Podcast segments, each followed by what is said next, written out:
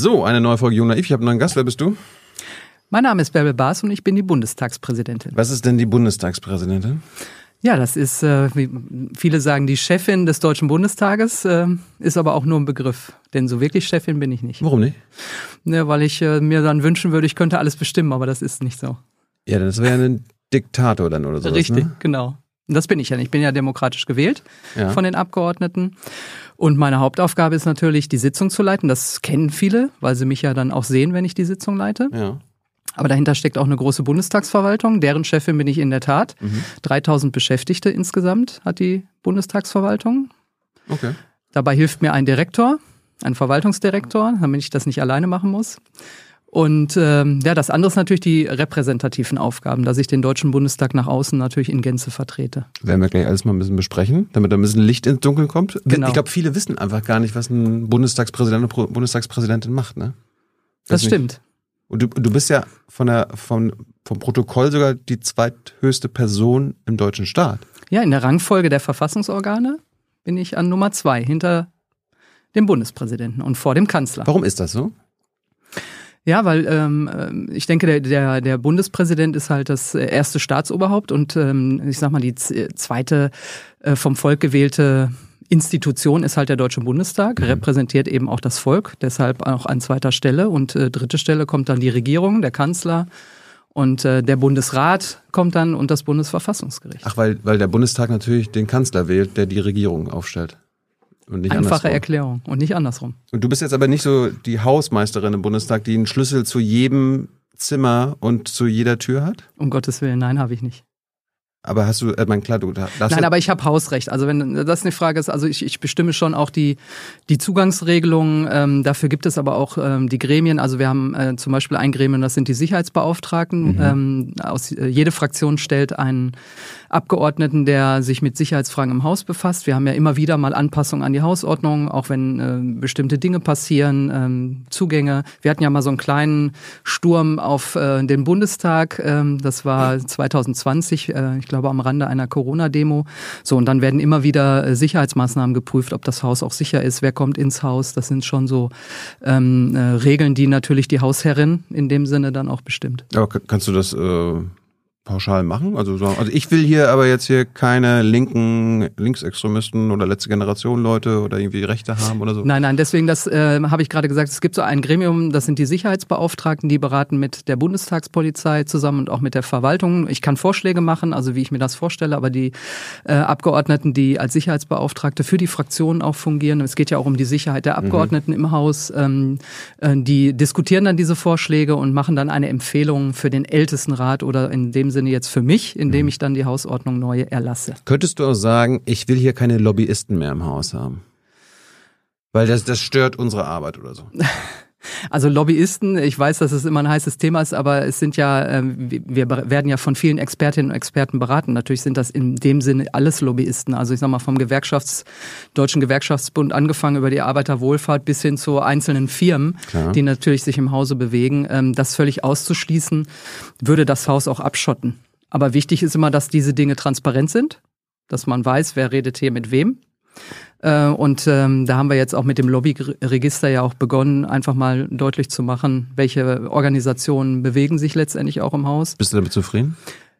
Nein, äh, noch nicht ganz. Also ich glaube, wir haben es jetzt erstmal in Gang gesetzt. Das war wichtig, dass erstmal auch Transparenz reinkommt. Und wir bekommen jetzt natürlich auch von vielen, auch von außen nochmal Hinweise. Und ähm, wir werden das immer wieder auch anpassen und prüfen, weil ich doch schon auch glaube, dass wir ähm, noch mehr Transparenz durchaus schaffen können. Und weil du gerade die Sicherheit angesprochen hast, Mhm. du bist ja quasi auch, äh, bist du die Chefin der Polizei im Bundestag? Ja, das wissen auch die wenigsten, dass es einen eigenen Polizeibezirk gibt im Deutschen Bundestag, der für die Sicherheit im Haus zuständig ist. Außen ist die Landes- oder Bundespolizei zuständig und im Haus gibt es wirklich einen eigenen Polizeibezirk nach der Verfassung und da bin ich tatsächlich Polizeichefin, sage ich immer. Und da fällt mir ein, als du es noch nicht warst, da gab es mal einen Fall, dass äh, quasi so rechtsextreme ähm, Netzwerke im bei der Bundestagspolizei aufgetaucht sind. Sind die ganzen rechten Polizisten weg?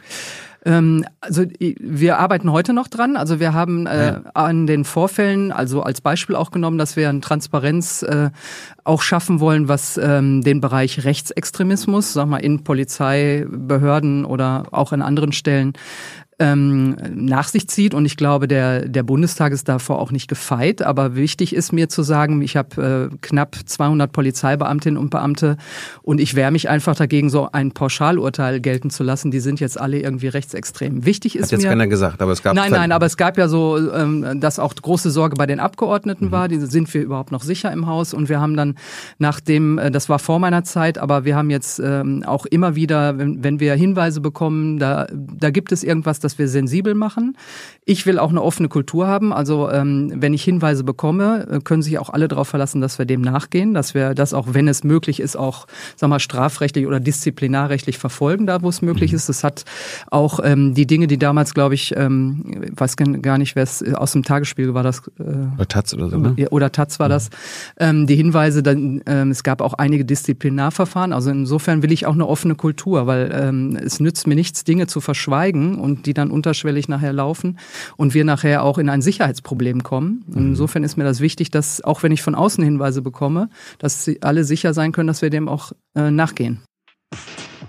Hey Leute, diese Folge wird diesmal präsentiert von unserem Partner, äh, äh, Partnern, der Junge Naiv Crowd. Tausende Menschen, die uns jeden Monat mit Geldgeschenken beglücken. Danke dafür und jetzt geht's weiter. Jetzt bist du ja die Nachfolgerin zum Beispiel von Wolfgang Schäuble, da war der letzte Bundestagspräsident. Machst du irgendwas anders? Also ich glaube, wir sind erstens schon andere Generation, das kann man, glaube ich, nicht vergleichen. Ähm, ja, aber, aber, hast, du, hast du einen anderen Stil äh, reingebracht? Ich meine, du bist Chefin von 3000 Menschen da in der Verwaltung. Äh, leitest du es anders? Hast du... Ja, also ich, ich, ich war heute Morgen erst noch kurz beim Personalrat in einer Sitzung. Also wir wollen schon auch im Hause ein bisschen was verändern. Also wir, wir sehen ja, in der Digitalisierung haben wir echt im Deutschen Bundestag Nachholbedarf und zwar enorm. Gibt es noch Faxe?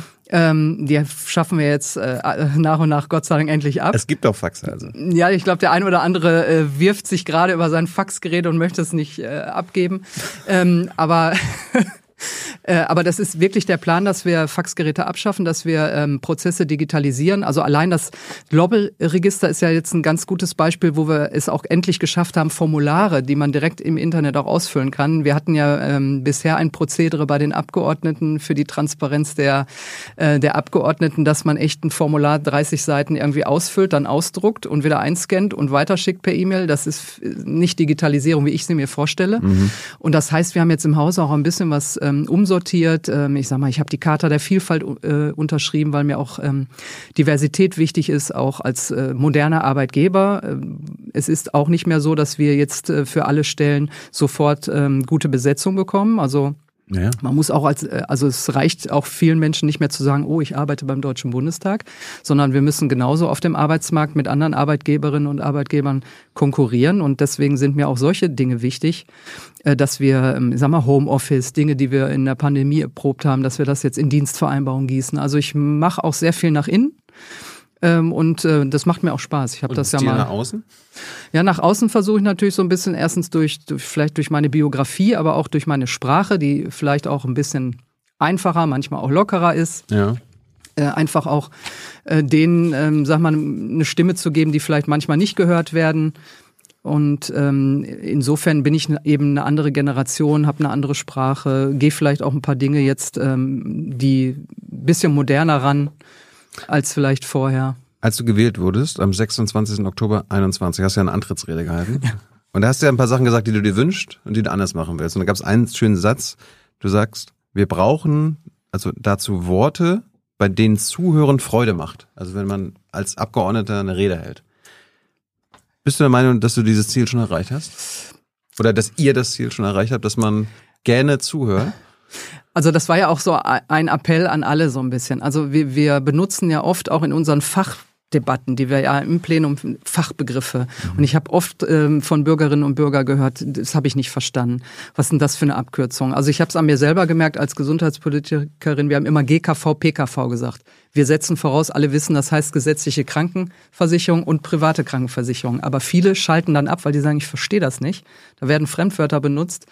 Ich kann der Debatte nicht folgen und dann schalten die ab. Und das war so ein Appell, dass man sagt, einfach, wenn man auch Reden hält, und ich habe ja auch die Chance, Reden zu halten jetzt als Bundestagspräsidentin bei großen Veranstaltungen, versuche ich schon auch Fremdwörter zu vermeiden, einfache Sätze zu benutzen. Vielleicht nicht ganz so einfach, wie Franz Müntefering das immer gemacht hat, mit Hauptsatz, Nebensatz. Ähm, aber dass einfach die Leute auch dranbleiben und zuhören und den, die Botschaft verstehen. Aber ich glaube, ich glaube, so, so das Zuhören macht noch nicht Freude, wenn ich jetzt äh, unser Publikum, glaube ich, das, das Feedback wahrnehmen würde. Die meisten gucken sich vielleicht dann irgendwie die Rede ihres Lieblingsabgeordneten genau, an, ja. aber so von anderen vielleicht nicht so. Ja, ich glaube, das liegt aber auch daran, weil wir ja, wie ich immer sage, so ein Arbeitsparlament sind. Wir haben die Einbringung eines Themas und dann geht's ja in die Fachausschüsse und dann geht's in die zweite, dritte Lesung. Mhm. Also das heißt, dann wird das Gesetz zum Schluss nochmal beraten und ähm, und wir debattieren wirklich sehr fachspezifisch, also untereinander auch als Abgeordnete bei den Parlamentsdebatten. Und ich glaube, da ist viel schon im Vorfeld zwischen Abgeordneten, also bis zum Ergebnis ins Plenum passiert schon viel diskutiert worden. Das hat aber der Bürger oft nicht mitbekommen. Mhm. Deswegen gehen wir ja jetzt auch dazu über, dass viele Ausschüsse mittlerweile ja auch öffentlich jetzt tagen, so dass man auch die Debatten in den Fachausschüssen hören kann, nachvollziehen kann, mhm.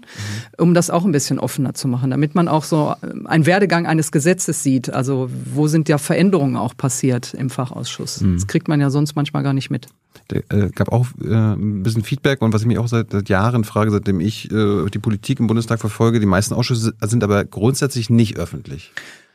Ja, es gibt natürlich ein paar, wie sage ich mal so, ähm, Kontrollgremien, Geheimgremien, die, das geht natürlich das nicht. Das ist logisch. Aber die meisten, die meisten, da, da spricht ja erstmal grundsätzlich nichts ja. dagegen, dass das öffentlich passiert und man sich reinsetzen kann, damit es irgendwie eine Übertragung gibt. Ja, aber das haben wir jetzt auch, äh, ich sag mal, die, die Koalitionäre jetzt haben gesagt, wir wollen das machen, insgesamt im Fachausschuss, aber es äh, obliegt, sage ich immer, der Mehrheit des Ausschusses, ob sie das wollen oder nicht. Ja. Und es, so eine Ausschussdebatte hat Vor- und Nachteile.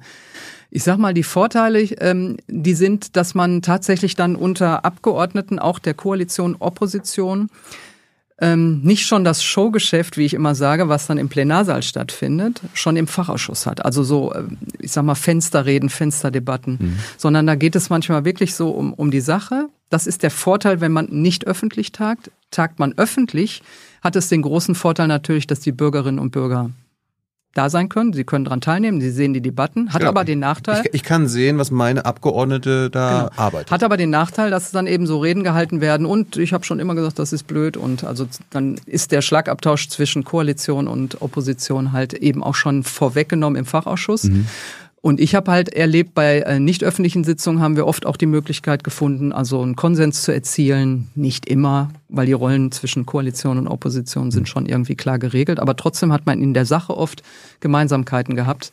Äh, und das ähm, wird einem so ein bisschen genommen, wenn man öffentlich tagt. Jetzt war ich aber auch schon in manchen nicht öffentlichen Sitzungen und selbst da gibt es dann diese Showreden ja, von Opposition. Gehört ja auch dazu. Also beide haben ja auch ihre Rollen. Also dass Opposition äh, per se erstmal ähm, Gesetzentwürfe der Koalition kritisch sieht, ist ja logisch. Hm. Ich war ja auch mal in der Opposition. Richtig. Und es gibt ja auch in anderen Ländern ist es ja, äh, da muss das sogar so sein, dass diese Ausschüsse ähm, öffentlich tagen und da wird das übertragen. Ja, also ich glaube, äh, also wir haben jetzt zunehmend äh, technische Schwierigkeiten, dass wir, äh, dass wir gar nicht alles äh, live äh, übertragen. Wir zeichnen teilweise auf und Habt stellen. Habt ihr kein Glasfaser oder was? Mm, das ist das Thema Digitalisierung im Deutschen Bundestag. Aber wir werden jetzt in der Sommerpause auch die Sitzungstechnik, ähm, die wir haben, ähm, nochmal modernisieren. Also es wird Zug um Zug äh, so sein und ich kann mir auch gut vorstellen, dass sogar in der der nächsten Legislatur also so gut wie alle Ausschüsse auch öffentlich tagen werden. Schön. Also die meisten haben jetzt auch positive Erfahrungen damit gesammelt, will ich jetzt auch mal sagen. Ich habe mich mit den Ausschussvorsitzenden mal getroffen und mal so eine Feedbackrunde gemacht. Wie ist denn das? Ähm, weil viele waren erst kritisch und mittlerweile wollen zunehmend eigentlich fast alle öffentlich tagen. Sitzt du eigentlich selbst in einem Ausschuss? Nein. Weil du zu viel zu, so viel zu tun hast als Chefin? Genau. Könntest, also wäre das möglich? Könntest du das wünschen oder ist das automatisch so? Die Bärbel, nee, nee, die ist Präsidentin. Nee, ich glaube, das hat mit dem Amt auch zu, dass, dass man dann keinen Fachausschuss mehr hat, weil ähm, mhm. Ah, das ist sowieso eine schwierige Rolle. Auf der einen Seite bin ich Abgeordnete für meine Stadt, für meinen Wahlkreis mhm. äh, und gehöre der SPD an. Auf der anderen Seite habe ich ein Amt, äh, wo man Neutralität erwartet und auch voraussetzen darf und muss. Äh, und das ist immer ein bisschen ein Spagat. Aber wäre ich in einem Fachausschuss, müsste ich mich ja irgendwie positionieren. Das wird dann schwierig mit der, ich sag mal, mit der neutralen Sitzungsleitung zum Beispiel.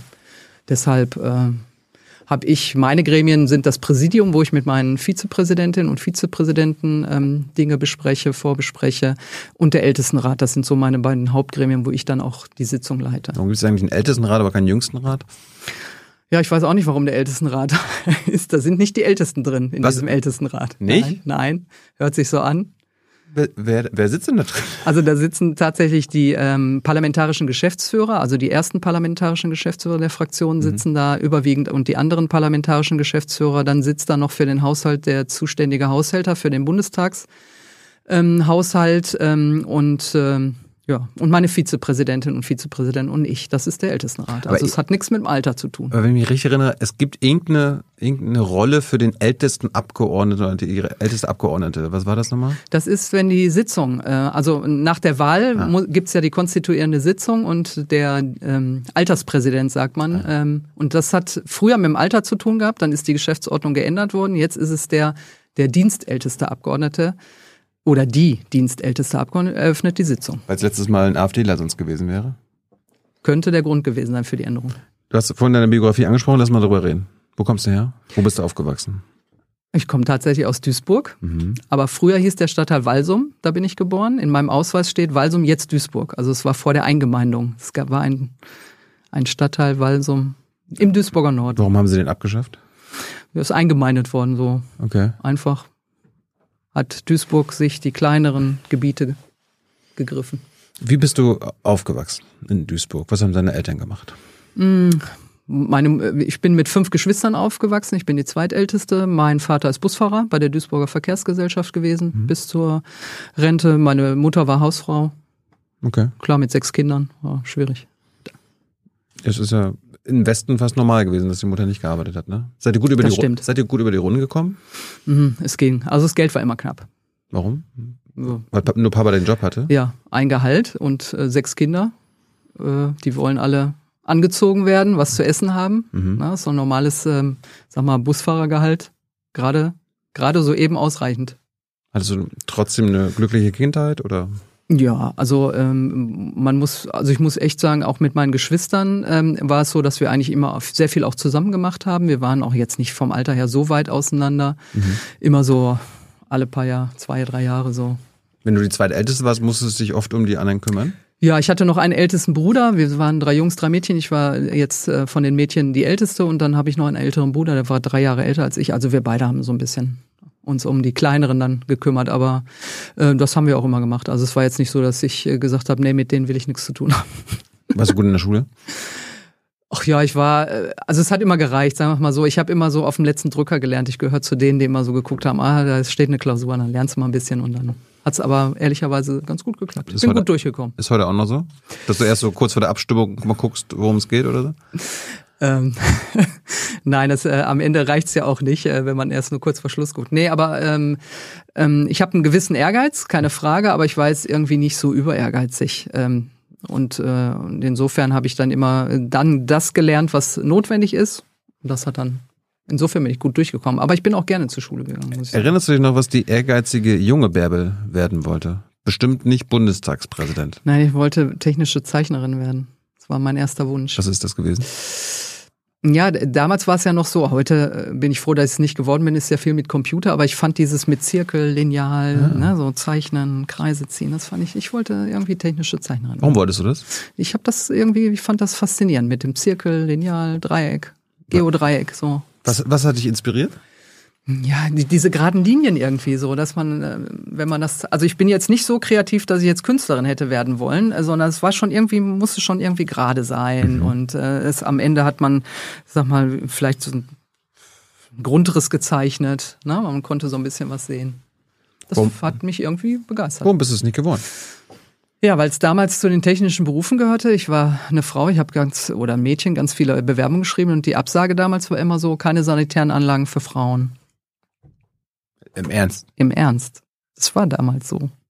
Damals hört sich an, ich wäre schon uralt, aber ich bin ja auch nicht mehr die Jüngste. Wann war das? In den 80ern? In den 80ern. Ne, ist wirklich, weil wenn man äh, auch eine Mädchen im gewerblichen Bereich nicht haben wollte, hat man halt, war das halt auch eine gute Begründung zu sagen, wir, würden wir ja gerne machen, aber Hm. wir haben leider keine Damentoilette. Und vielleicht lag es daran, dass du dich vielleicht nur in NRW beworben hast. Vielleicht hättest du irgendwo anders mal gucken müssen oder so. Also ich In der DDR durften auch Frauen wahrscheinlich. Ja, ich weiß es. Wahrscheinlich war es auch so ein Ding aus dem Westen. Ich weiß es nicht. Aber ich habe mich jetzt äh, nicht bundesweit beworben. Ich äh, war schon so in meinem Dunstkreis Duisburg äh, und Umgebung oder Nordrhein-Westfalen. Also weiter habe ich mich nicht rausgewagt. Wolltest du immer zu Hause bleiben? Ja, also ich bewundere die jungen Leute, die heute sagen, ich mache ein Auslandsjahr. Äh, Ich glaube, das hätte ich mich damals überhaupt nie getraut. Ich habe auch gesehen, du warst von 78 bis 84 auf einer Hauptschule. Mhm. Äh, warum nicht Gymnasium? Wie man würde man ja denken. Irgendwie, weißt du, Bundestagspräsident, die wird da bestimmt studiert haben, die wird doch irgendwie Professor oder einen Doktortitel haben und so weiter. Nee. Nee, also mein Bruder, der war ja drei Jahre vor mir, der ist dann, wie sagt man heute, abgeschult worden, der hat es aufs Gymnasium nicht geschafft und dann war klar, dann schafft die das auch nicht. Also, also meine Eltern waren jetzt auch so, dass sie gesagt haben, Ah. also wenn die Lehrer empfehlen, die sollen mal besser nicht aufs Gymnasium gehen, dann haben sie jetzt auch nicht rebelliert. Also damals gab es noch diese Entscheidung eben auch über die Schule, so und dann bin ich halt auf die Hauptschule gekommen. Aber du warst so ehrgeizig. Ja, Wolltest du nicht aufs Gymnasium? also mit Sicherheit. Hast du deinen Eltern nicht gesagt, ey, ich schaff das? Ja, aber es hat nichts genützt. ich bin dann auf die Hauptschule gekommen. Und da hast Habe du. ich gesagt, gut, dann machst du da weiter. Habe ich wenigstens diesen Hauptschulabschluss 10 Typ B geschafft, also Realschulabschluss. aber, immerhin. Hat dich das genervt, dass du quasi auf eine Schule gehen musst, äh, für die du wahrscheinlich zu gut warst? So hört sich das gerade an.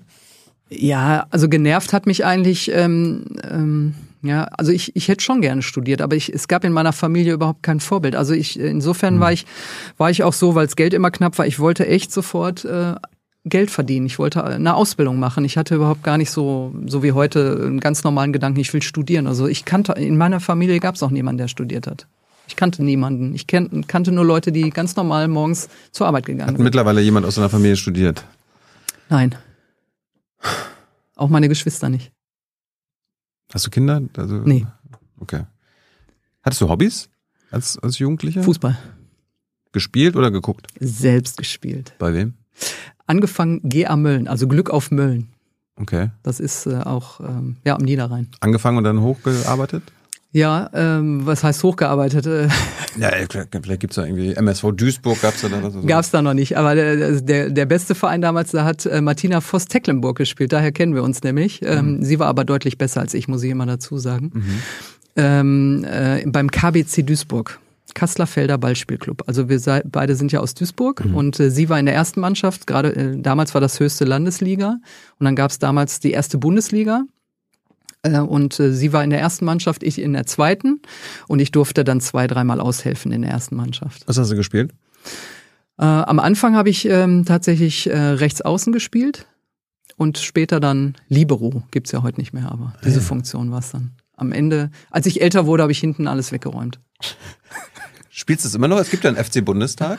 Dürfen da Frauen mitspielen? Ich weiß es nicht. Äh, Ja, ja, diesmal sind sogar zwei Frauen dabei.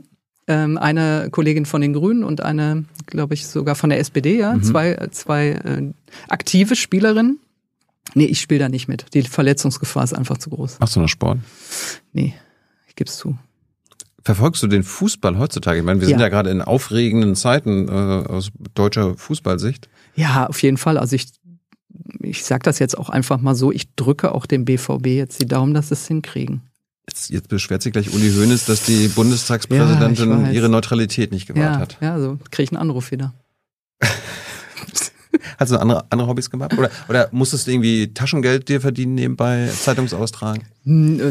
Ja, das habe ich, äh, hab ich auch gemacht, aber sonst äh, fahre ich gerne Motorrad einfach so, wenn ich noch die Zeit dazu habe. Habe ich auch damals schon. Ich habe ähm, nach dem, erst hatte ich Geld nur für den Autoführerschein, dann habe ich drei Jahre später nochmal den Motorradführerschein, weil ich immer irgendwie Motorrad fahren wollte. Und ähm, so, das ist so mein zweites Hobby. Bist du- Leidenschaft. Bist du jemals gestürzt? Ja, direkt in der Fahrstunde. Und dann hat der Fahrschullehrer damals gesagt, entweder steigst du jetzt wieder auf und fährst oder du hörst auf. So, und da war wiederum mein Ehrgeiz dann doch geweckt. Da habe ich gesagt, gut, wieder rauf. Mhm. Das war beim Bremsmanöver. Also wenn man zu stark auf die Fußbremse tritt, dann blockiert das Hinterrad und dann scheuert man über den Asphalt. Und das ist direkt in der Fahrschule passiert und seitdem nicht mehr. Hast du dich verletzt? Ja, also äh, man, ich hatte nur eine Jeans an. Ne? So Schürfwunden waren schon deutlich. Was fährst du heutzutage? Eine Harley Davidson. Ja, nicht schlecht. Stolz drauf? Ach ja, ist schon ein schönes Und da fährst du im Pott dann immer rum oder wie kann ich mir das vorstellen? Ja, so am Niederrhein fahre ich meistens, wenn ich mal Zeit habe. Ja. Da gibt's viele Motorradtreffs, da fährt man halt hin, dann trifft man den einen oder anderen, fährt man gemeinsam wieder ein Stück weiter oder fährt alleine weiter, wie auch immer. Und jetzt als Präsidentin ist das das Schöne, ich kann den Helm aufsetzen, keiner weiß, wer ich bin. und wenn, äh, dann fahre ich irgendwo hin und keiner rechnet damit, dass die Bundestagspräsidentin beim Biker-Treff ist. Also ist ganz schön. Ein Hast- ge- hast- kleiner, kleiner Anflug von Freiheit. Du hast also nicht permanent Security bei, um dich herum. Nein. So wie der, der Bundeskanzler oder der Nein. Bundespräsident. Weil du es, weil du es nicht willst oder weil es nicht nötig ist, wie ist das? Also es ist natürlich immer eine Sicherheitseinschätzung auch des äh, BKA. Mhm. Äh, und äh, es ist Gott sei Dank nicht in dem Maße so nötig. Bin ich auch ganz froh, weil es dann eine gewisse Freiheit und äh, noch gibt. Auf der anderen Seite habe ich natürlich bei öffentlichen Veranstaltungen Personenschutz dabei, wenn ich irgendwie unterwegs bin, weil man natürlich als deutscher, als Repräsentantin des Deutschen Bundestages auch immer irgendwie ein Angriffsziel sein kann. So, jetzt hast du gesagt, technische Zeichnerin konntest du nicht werden. Du hast mit wahrscheinlich 16 dann deinen Hauptschulabschluss gehabt oder deinen Realschulabschluss. Was ist es denn geworden? Also wo- Ich bin im Büro gelandet bei der Duisburger Verkehrsgesellschaft. bei Papa? Ja, der hat irgendwie, ich hatte ganz viele Bewerbungen geschrieben. Damals war wirklich so, ähm, ähm, es gab halt auch wenig Ausbildungsplätze in dieser, in dieser Zeit. Und ähm, nach 80 Bewerbungen hat mein Vater gesagt, jetzt bewerb dich doch bei der Duisburger Verkehrsgesellschaft im Büro. Sag ich, ja, aber ich will nicht ins Büro. Ja, und dann habe ich mich da aber beworben, weil habe natürlich auch auf meinen Vater gehört. So, und die haben mich ausgerechnet genommen. Was hast du da Das war gemacht? aber sehr gut. Also Bürogehilfin alles. Ja, ich habe, es war so eine Ausbildung äh, Bürogehilfen, zwei Jahre auch nur, war eine kurze Ausbildung und ähm, und äh, danach äh, habe ich dann in der Personalabteilung gearbeitet bei der Duisburger Verkehrsgesellschaft. Was hast du da so gemacht? Was kann man sich da vorstellen? Ja, es gab tatsächlich damals so noch Akten, Steno. Ak Akten geschoben oder was? Also in der Personalabteilung war wirklich so, ich sag mal, äh, Unterlagen in die Personalakten sortieren. Äh, dann hat der Chef mal zum, zum Steno äh, gerufen. Na, dann hat er mir einen Brief diktiert. So, früher war das ja so. Dann musste ich, saß ich bei dem da im Büro und habe dann mit stenografiert. Also das, was quasi jetzt im Bundestag eure Mitarbeiter machen, oder? Ja, oder die Stenografen unten, die im Genau. Saal sitzen und die Zwischenrufe mitschreiben fürs Protokoll. Das Sowas. könntest du theoretisch auch selber machen, weil du so gut bist noch. Na, ich glaube, das schaffe ich heute nicht mehr. Also die Geschwindigkeit auf keinen Fall. Und du hast das, 14, äh, wenn ich richtig informiert bin, 14 Jahre gemacht, bis 2001 warst du da Sachbearbeiterin bei der Duisburger Verkehrsgesellschaft. Nee, Nee? da dazwischen gibt's noch ein paar Stationen. Okay. Also ich habe die erste Ausbildung gemacht, Bürogehilfin. Ja, bis 87? Ja, und dann habe ich nochmal, dann bin ich äh, betriebsintern, gab es eine kleine Betriebskrankenkasse bei der Duisburger Verkehrsgesellschaft. Es gibt ja, die kleinen Betriebe haben ja eigene kleine Betriebskrankenkassen gehabt und dann bin ich da reingewechselt. Erst als Sachbearbeiterin fürs Büro und dann hat damals der Chef gesagt, willst du nicht nochmal die Ausbildung machen als Sozialversicherungsfachangestellte? Also schon im Angestelltenverhältnis als Weiterbildung. Und dann habe ich nochmal eine Ausbildung gemacht als Sozialversicherungsfachangestellte. Hast du es bereut? Nein, auf keinen Fall. Deswegen sage ich, das war eine glückliche Fügung, dass mein Vater mich damals gezwungen hat, mich zu bewerben, weil da, von da habe ich schon einen tollen Weg gemacht. Danach, äh, also das war nochmal eine dreijährige Ausbildung. Äh, und dann gab es nochmal die Möglichkeit, ähm, Krankenkassenbetriebswirtin zu werden, nochmal drei Jahre. Und dann bin ich sechs Jahre meines Lebens in die BKK-Akademie in Rothenburg an der Fulda gefahren. Es war immer so eine Internatsunterbringung, so eine Woche, 14 Tage, Mhm. hat man Unterricht gehabt, Klausuren geschrieben und dann wieder an den Arbeitsplatz. Hast du, hast du keine Freizeit gehabt, jahrelang? Nee, wenig. Dazwischen habe ich ja schon äh, Kommunalpolitik gemacht, ja, ja. weil mit 20 bin ich in die SPD eingetreten, also wenig Freizeit, ja. wenn du jetzt, über SPD und der Politik reden wir gleich. Hm. Wo wärst du jetzt, wenn du nicht äh, Politik machen würdest? Also wärst du dann immer noch jetzt bei den Duisburger Verkehrsbetrieben Dann- oder bei den Krankenkassen? Bei der oder? Krankenkasse wäre ich. Also ich war ja schon äh, dann zum Schluss, bevor ich für den Bundestag kandidiert habe, von, äh, von der Karriereleiter her, ich habe dann nochmal ein Weiterbildungsstudium Personalmanagementökonomin gemacht. Zwischendurch war die kleine Krankenkasse mehrfach fusioniert, also war mittlerweile auch schon größer. Und ich war äh, zwischendurch mal stellvertretender Vorstand schon. Also ich wäre wahrscheinlich jetzt vielleicht in irgendeiner Führungsetage einer Betriebskrankenkasse oder überhaupt einer Krankenkasse. Also ich glaube, ich hätte diesen Karriereweg dann auch weitergemacht, weil, weil Gesundheitspolitik hat mir schon immer gefallen. Aber im Prinzip hast du dich jetzt die letzten Jahrzehnte hochgearbeitet, oder? Ja, das ist, also, wenn man es jetzt selbst ohne, selbst ohne die Politik. ja. Also es war ja schon 19, ich war ja, bevor ich in den Bundestag kam, habe ich ja 19 Jahre schon in der Krankenkasse da gearbeitet, also DVG Krankenkasse. Und man kann in Deutschland quasi, äh, wenn du mit 16 Bürohilfen warst und jetzt Bundestagspräsident bist, also man, man kann doch einiges schaffen in unserem Land, oder? Kann man, aber es ist halt auch nicht so einfach. Ist es Also- zu schwer? Also das ist ja für mich auch so ein Thema Bildungsgerechtigkeit. Können es eigentlich so Kinder aus, aus ähm, sag mal, Haushalten schaffen, wo es eben nicht so viel Geld gibt für Nachhilfe oder so, äh, haben eigentlich Kinder ausreichend Förderung. Und bei mir war es so, ich hatte, und mit jedem anderen, der einen gleichen Weg gemacht hat oder einen ähnlichen Weg, höre ich immer die gleiche Geschichte und das stimmt. Es gab immer Leute, Personen, Menschen, einzelne Menschen, die irgendwas in einem gesehen haben und einen gefördert haben. Das sind manchmal Nachbarn, Freunde oder Eltern ähm, oder eben Lehrerinnen und Lehrer, die einen irgendwie gesehen haben und gesagt, mach doch mal das. Und bei mir war es so, in der Krankenkasse hat der Chef einfach gesehen, hier im Büro, irgendwie ist die auch unterfordert.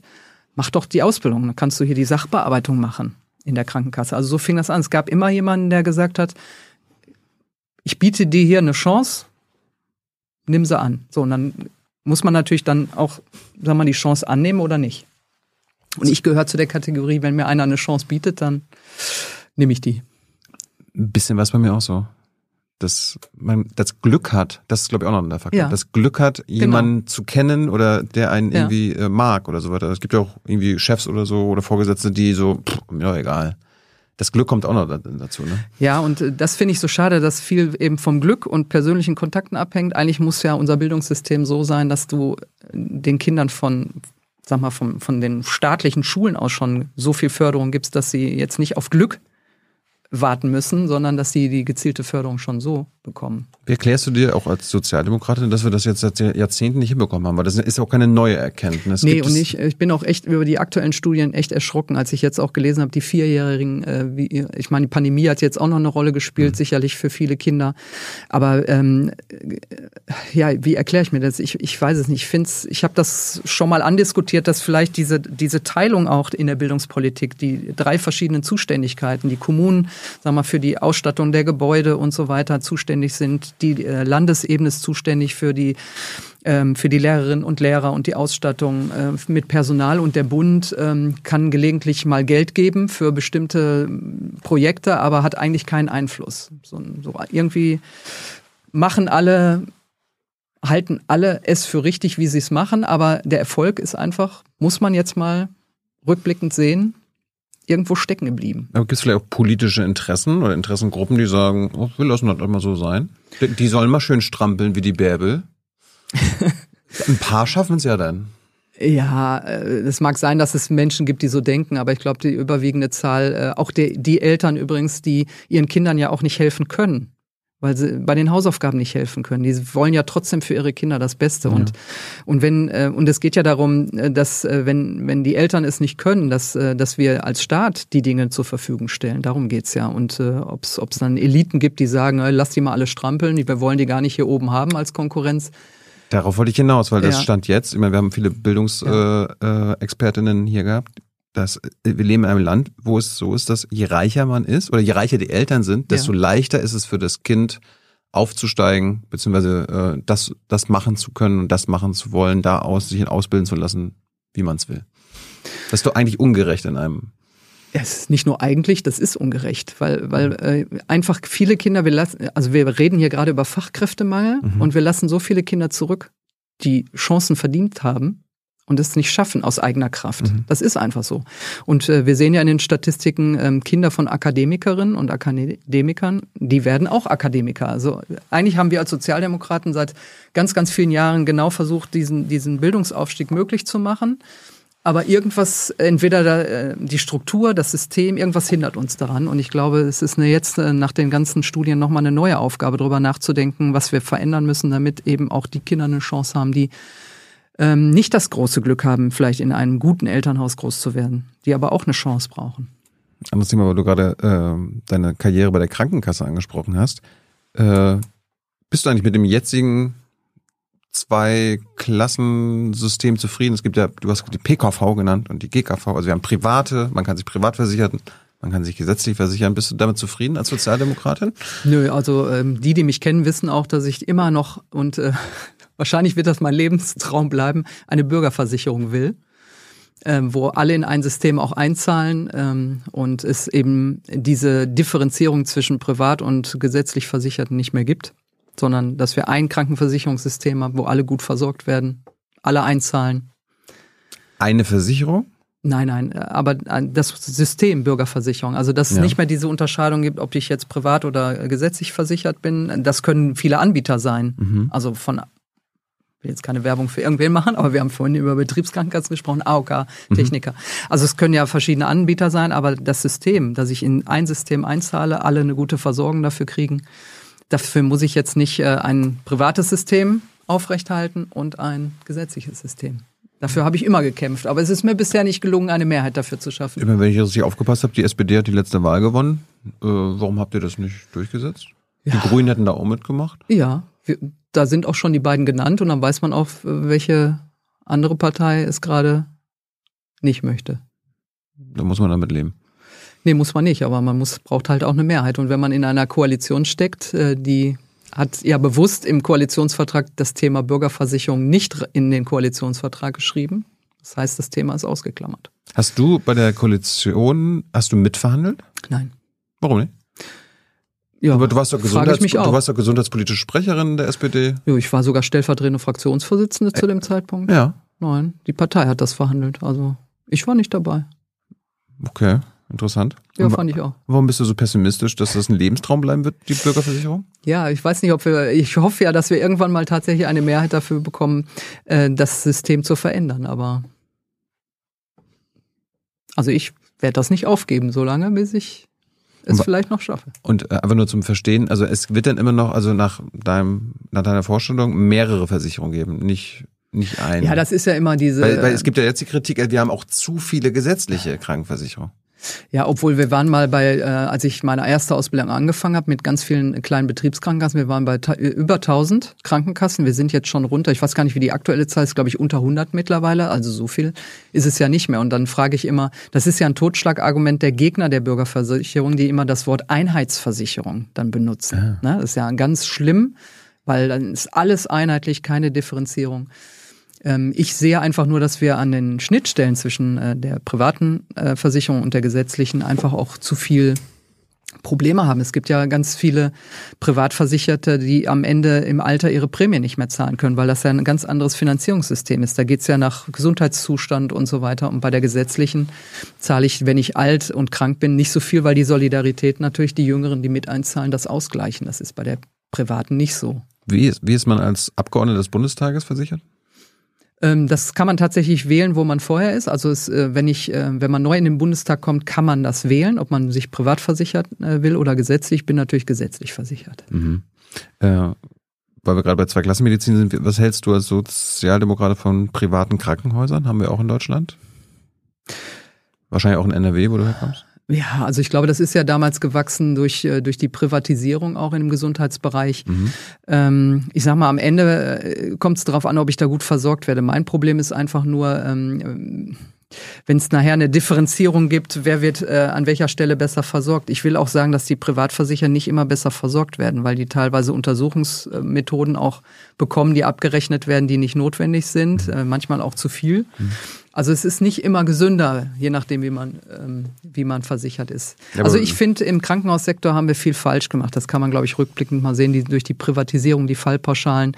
Da ist viel auch in der Pflege weggespart worden und das rächt sich jetzt, weil wir einfach auch zu wenig Pflegepersonal haben, weil das damals in der Fallpauschale mit eingepreist war. Dann hat man das Personal im Pflegebereich weggespart weil man eher Geld verdient hat mit bestimmten Operationsschlüsseln. Also da ist, ähm, ich weiß, dass Karl Lauterbach ja jetzt auch daran arbeitet, äh, an einer anderen Krankenhausreform. Aber du könntest, könntest auch sagen, also ich als Bärbel Bass, als Sozialdemokratin, ja. ich bin dagegen, dass irgendwie es Krankenhäuser gibt, die Profit machen müssen. Weil es gibt, ja. es gibt ja Konzerne, die private Krankenhäuser betreiben und die Profit machen und die dann das Geld rausziehen. rausziehen. Aus dem, nee, das, das kann ich auch sagen, das halte ich für falsch. Das war ein Fehler. Also nur, ich will nur sagen, ich will jetzt, man kann sie nicht wieder verstaatlichen. Das ist nicht so einfach. Aber man muss einfach sagen, dass ähm, es darf auch private Anbieter geben, aber dass sie Gewinne rausziehen können als Aktiengesellschaft. Mhm. Wenn sie Gewinne machen sollten, aber mit wie, wie mache ich Gewinne, indem ich irgendwie ob dreimal mehr operiere oder was auch immer. Ähm, so Kosten eigentlich senken oder ja, ne? Und wie mache ich Gewinne, indem ich woanders was wegspare? Und äh, in der Vergangenheit war es viel in der Pflege weggespart worden oder man hat die Reinigungsdienste aus, outgesourced und so. Das sind ja alles so Auswüchse, sonst kann ich ja im Gesundheitswesen keine Gewinne machen. So, und das sind Auswüchse, die müssen echt eingedämmt werden. Und wenn es geht, ähm, auch kommunale Krankenhäuser, die haben die am Ende die Städte verkauft, bei mir in Duisburg auch die Krankenhäuser, weil die gesagt haben, wir können es nicht mehr mitfinanzieren. Zurück zu dir. Man hat es wahrscheinlich rausgehört, du bist bei der SPD, haben wir jetzt schon mehrfach, mehrfach gesagt. Ähm, warum hast du dich damals für die SPD entschieden? Sag jetzt nicht wegen Johannes Rau oder so. Nein, nein, das hat auch eine, nee, das hat eigentlich eine kleine Vorgeschichte. Auch von der Duisburger Verkehrsgesellschaft. Ich war damals schon Jugend- und Ausbildungsvertretung. Also eigentlich habe ich Gewerkschaftsarbeit vorher schon gemacht. Ähm, als Jugendvertreterin, dann war ich auch im Betriebsrat bei der Duisburger Verkehrsgesellschaft. Und es gibt bei mir so ein Schlüsselerlebnis. Ähm, wir haben vor dem Aufsichtsrat der Duisburger Verkehrsgesellschaft mal demonstriert, äh, weil die Auszubildenden nicht übernommen werden sollten. Und dann äh, kam der Oberbürgermeister zu uns runter, der war der Aufsichtsratsvorsitzende. Und äh, da habe ich gesagt, wieso, entscheidet der? Der ist doch in der Kommunalpolitik, das ist der Bürgermeister. Wie, wie, wieso entscheidet der jetzt hier in meinem Unternehmen, wo ich arbeite, Hm. äh, wer hier übernommen wird? So, und da ist, war für mich damals so ähm, die Entscheidung zu sagen, wenn der das entscheidet, wenn Politik das entscheidet, dann will ich in die Politik. Also es hat jetzt überhaupt nichts mit Personen zu tun oder irgendwelche Idole, die ich hatte. So, und dann habe ich mich einfach informiert, welche, welche Partei. Und äh, wir hatten in der, bei der DVG auch eine aktive ähm, SPD-Betriebsgruppe. Ähm, und die kannte ich schon. Das waren überwiegend auch Leute aus dem Betriebsrat, also auch über persönliche Kontakte dann einfach. Und dann bin ich, bin ich einfach äh, mal zu einer Versammlung gegangen und äh, weil ich schon Leute kannte, fühlte ich mich da auch direkt aufgehoben und so habe ich mich dann für die SPD entschieden. Also nie mit der CDU geliebäugelt, oder den Grünen und FDP. Ja, bei den Grünen habe ich mich damals informiert, aber das war irgendwie so, ich war wirklich so gewerkschaftlich geprägt. Das war am Ende damals die, die damaligen Grünen, die waren ja recht neu äh, in, in der Zeit. Ähm, da bin ich nicht mit warm geworden. Hast du ein Weltbild? Also ein politisches Weltbild? Also mich treibt wirklich diese äh, Ungleichheit oder oder äh, also so, so ein Gerechtigkeitssinn einfach und äh, und Chancen, ähm, die die nicht äh, die wirklich vom Geldbeutel abhängen. Das ist so für mich so ein, so ein, so ein Ding, da hadere ich schon immer mit mir. Vielleicht auch, weil ich, äh, weil in meiner Jugend das Geld knapp war, Geld verdienen, also Chancen haben und, äh, und das darf nicht vom Glück abhängen. Und es gibt halt auch viele Leute, die, die brauchen auch Hilfe und Unterstützung und dafür ist der Staat da. Das ist, also das Thema soziale Gerechtigkeit ist immer noch so als, sag mal, Oberthema für mich ähm, schon wichtig. Das sind deine politischen Überzeugungen. Ja. Hast du so rote Linien, wo du sagst, okay, das, äh, darauf könnt ihr bei Bärbel Bass setzen? Oder darauf, ihr könnt euch verlassen, dass äh, Bärbel dann nicht mitmacht? Oder dafür wird sie garantiert kämpfen? Haben viele Politiker bei mir hier zu Gast manchmal Probleme, das zu sagen? Also die gibt's sicherlich, aber äh, mittlerweile ich, habe ich aber auch einen gewissen Pragmatismus. Also das Thema Bürgerversicherung, Ja. das ist für mich so, da werde ich immer für kämpfen. Okay. Auch bis zum letzten Atemzug, wie man so schön Da sagt. haben wir doch schon mal eine. So, und äh, ich werde es auch in jeder neuen Koalition oder Regierungsmehrheit oder auch in der Opposition, egal wo ich meine Rolle finde, dafür kämpfen, weil ich bin davon überzeugt, dass Vielleicht bist du deshalb bei den Koalitionsgesprächen nicht dabei gewesen. das mag sein. Das wäre lustig gewesen. ja, äh, das wäre äh, wär Lass- eine spannende lass- Verhandlung geworden. Lass Bärbel da raus. Die dann kriegen wir noch eine Bürgerversicherung. Genau, sonst klappt die Koalition nicht. Da, äh, das geht nicht. Äh, Nee, aber das sind so, es gibt schon so ein, zwei Themen, wo ich sage, das ist, da würde ich immer für kämpfen. Und natürlich äh, ein gewisser Pragmatismus, man muss Mehrheiten haben, ne? aber dafür würde ich immer mich einsetzen. Mal, in deinem SPD-Parteibuch, in dem roten Ding, da steht ja auch was vom demokratischen Sozialismus, den ihr immer noch anstrebt. Bist du eine demokratische Sozialistin?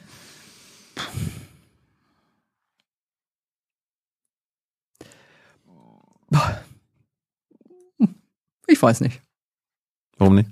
Aber ich glaube, ja doch. Also in manchen Themen schon. Man, manche nicht?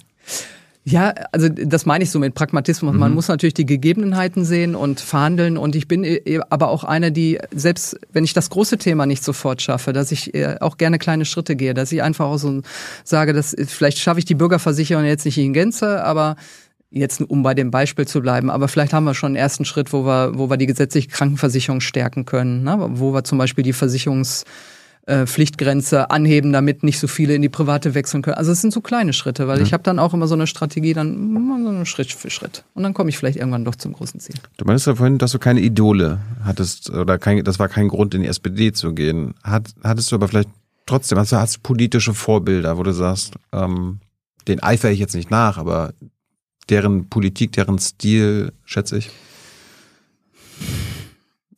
Also ich, äh, ich war tatsächlich damals äh, äh Fan von Oscar Lafontaine. Ähm, der hat ja damals. die SPD. Ja, das war damals, also ich bin ja quasi in die Partei gekommen oder sehr aktiv geworden. Das war gerade genau die Phase ähm, der Agenda 2010, muss man sagen. Also die wurde ja 2004, 2005 und da gab es ja echt den Umbruch. Und ich mhm. gehörte nie zum äh, Schröder-Lager. Also damals gab es ja so, so Lager, Schröder oder Lafontaine. Und mhm. ich gehörte da tatsächlich damals ähm, eher von, von der politischen Ausrichtung. Ich bin bin ja auch nach wie vor bei den parlamentarischen Linken. Also ich habe da schon äh, eher in die Richtung eingeschlagen. Deswegen, ich war auch damals die Einzige, glaube ich, auf dem Parteitag, die dann noch die äh, versucht hat, äh, gegen diese Agenda auch ähm, ja, zu argumentieren auf dem Bundesparteitag damals. Ich war äh, äh, als äh, äh, Juso-Vorsitzende Duisburg war ich dann äh, Delegierte über Duisburg äh, für den Bundesparteitag und das waren schon, schon Debatten. Fühlst du dich im Nachhinein im Recht? Also in Sachen Agenda? Ja, also ähm, ich glaube, damals war es eine Situation, ähm, möglicherweise hatte man keinen anders, anderen Ausweg. Wir galten ja als der arme Mann von Europa und, äh, weiß ich nicht, sehr hohe Arbeitslosenzahlen. Aber ähm, ich glaube, der, der Urfehler war auch am Ende zu sagen, ähm, wir machen nicht gleichzeitig einen Mindestlohn. Denn äh, dadurch ist natürlich ein Mindestlohnsektor entstanden oder ein, ein Dumpinglohnsektor entstanden. Mhm. Ähm, Immer noch der größte in Europa, ne? Ganz genau. Und den hätte man, wenn man, wenn man damals den Mindestlohn schon gemacht hätte, vielleicht ähm, ausgleichen können oder zumindest diese Untergrenze festlegen können. Mhm. Darunter darf ein Lohn nicht sinken. Mhm. Ähm, das haben wir jetzt alles im Nachgang äh, sinnvollerweise auch nachgebessert. Ähm, aber auf der anderen Seite sage ich auch, es, wir hatten natürlich auch das äh, System, dass viele Arbeitgeber, sag ich mal, ähm, viele ähm, Menschen in die Frühverrentung geschickt haben, auf Kosten des Staates. Also es hat natürlich auch viele Auswirkungen gehabt, wenn man das von der Zeit sieht. Irgendwas musste passieren. Aber ähm, dadurch hat die SPD natürlich ein wahnsinniges Vertrauen verloren damals, weil alle Arbeitnehmerinnen und Arbeitnehmer haben sich darauf verlassen, ähm, das wird so nicht kommen, dass ausgerechnet wir ja ähm, eine Agenda 2010 beschließen. Ja, das ist immer, immer die Ironie. Ne? Also die SPD muss den Sozialstaat abbauen, die CDU muss aus der Atomkraft endgültig aussteigen. Ja, aber am Ende sieht man, hat es natürlich wirtschaftlich Erfolge gebracht insgesamt, aber dabei sind viele ja, für Menschen. Wen, ne? Ja, eben für wen. Aber am Ende hat es natürlich jetzt, wenn man äh, das äh, 10, 15 Jahre betrachtet, ähm, hat es einen großen Vertrauensverlust der SPD gebracht, den wir, glaube ich, bis heute noch nicht ganz aufgeholt haben. Hier ist Tyler, hier kommt die Werbung. Für uns selbst. Kommerzfreier Journalismus seit 2013, nur möglich durch deine Unterstützung. Schau in die Infos wie. Warum haben dich die Sozis dann als Rebellen 2009 in den Bundestag kommen lassen oder aufgestellt? Das ist ja geschafft. Gut, insgesamt habe ich ja dreimal kandidiert. Das war ja dreimal das auch nicht so einfach. Das hat schon lange gedauert. Also 2009 war das erste Mal erfolgreich. Genau. Also parteiintern, dass ich überhaupt Kandidatin wurde. Ach ich hatte so. äh, vorher parteiintern schon ähm, zwei, einmal 2-1 und 2-5 auch schon? Einmal war ich so richtig rebellisch, da habe ich gegen also. Helmut Wiczorek, äh, das war damals der mächtige Haushaltsausschussvorsitzende, der aus Duisburg kam. Das, das habe ich, so, hab ich, gar nicht gewusst. Ah, nee, da haben alle Jusos, also wir haben damals so als, als äh, Jusos gesagt, wir gehen jetzt gegen die Platzhirsche vor. Mhm. Das, also war klar, dass ich nicht gewinne, aber ich hatte schon so einen Achtungserfolg beim ersten Parteitag. Also 78 Stimmen war jetzt nicht schlecht. Mhm. Äh, das war meine erste Kandidatur, aber die war eher so tatsächlich in Rebellion. Okay. So, und dann wurde der Wahlkreis frei, weil Helmut Witschorik nicht mehr ähm, kandidiert hatte. Und da haben dann fünf oder sechs kandidiert und dann ähm, bin ich knapp unterlegen mit einer Stimme Unterschied, glaube ich. 2-5 wahrscheinlich war das, ne? Nee, davor sogar noch. 2-2. Ähm, ja. Okay. Und dann habe ich dazwischen 2-5 nicht kandidiert. Ähm, also als ähm, eine Kollegin gewählt worden. Dann habe ich nicht kandidiert, weil ich meine, meine Fortbildung gemacht habe. Also ich wollte erst meine Ausbildung abschließen, mhm. bevor ich jetzt irgendwas anderes mache. Habe ich nicht kandidiert und dann habe ich es äh, danach nochmal versucht. Und da bin ich dann gewählt worden. Jetzt bist du seitdem direkt gewählt. Ja. Die Duisburger wählen dich immer wieder. Ja. Bis, äh, sagen die dir warum? also, äh, wenn es positiv ist, ja. Ich, äh, Nein, Sie sagen schon, also ich versuche ja selbst in meinem jetzigen Amt sind äh, alle ganz überrascht, dass ich immer noch oft in Duisburg äh, bin, unterwegs bin, ähm, bei Veranstaltungen bin. Viele glauben ja, seit ich Bundestagspräsident bin, bin ich gar nicht mehr im Wahlkreis und die sind immer ganz überrascht, dass ich doch noch da bin. Und also ich bin immer ansprechbar. Äh, ich war immer im Wahlkreis sehr viel unterwegs, ähm, sehr bürgernah und das, ähm, das ist auch das, äh, ich sag mal, größte Lob immer, wenn die sagen, du bist immer noch. Du steckst ja, nicht in der Berliner bürgernah. Blase fest. Ja. Das, äh, viele schaffen das nicht. Es ist auch manchmal nicht einfach, weil man ist hier schon so sehr gefangen in diesen Abläufen. Deswegen war auch in meiner Antrittsrede übrigens der Appell, geht in eure Wahlkreise, redet mit den Leuten.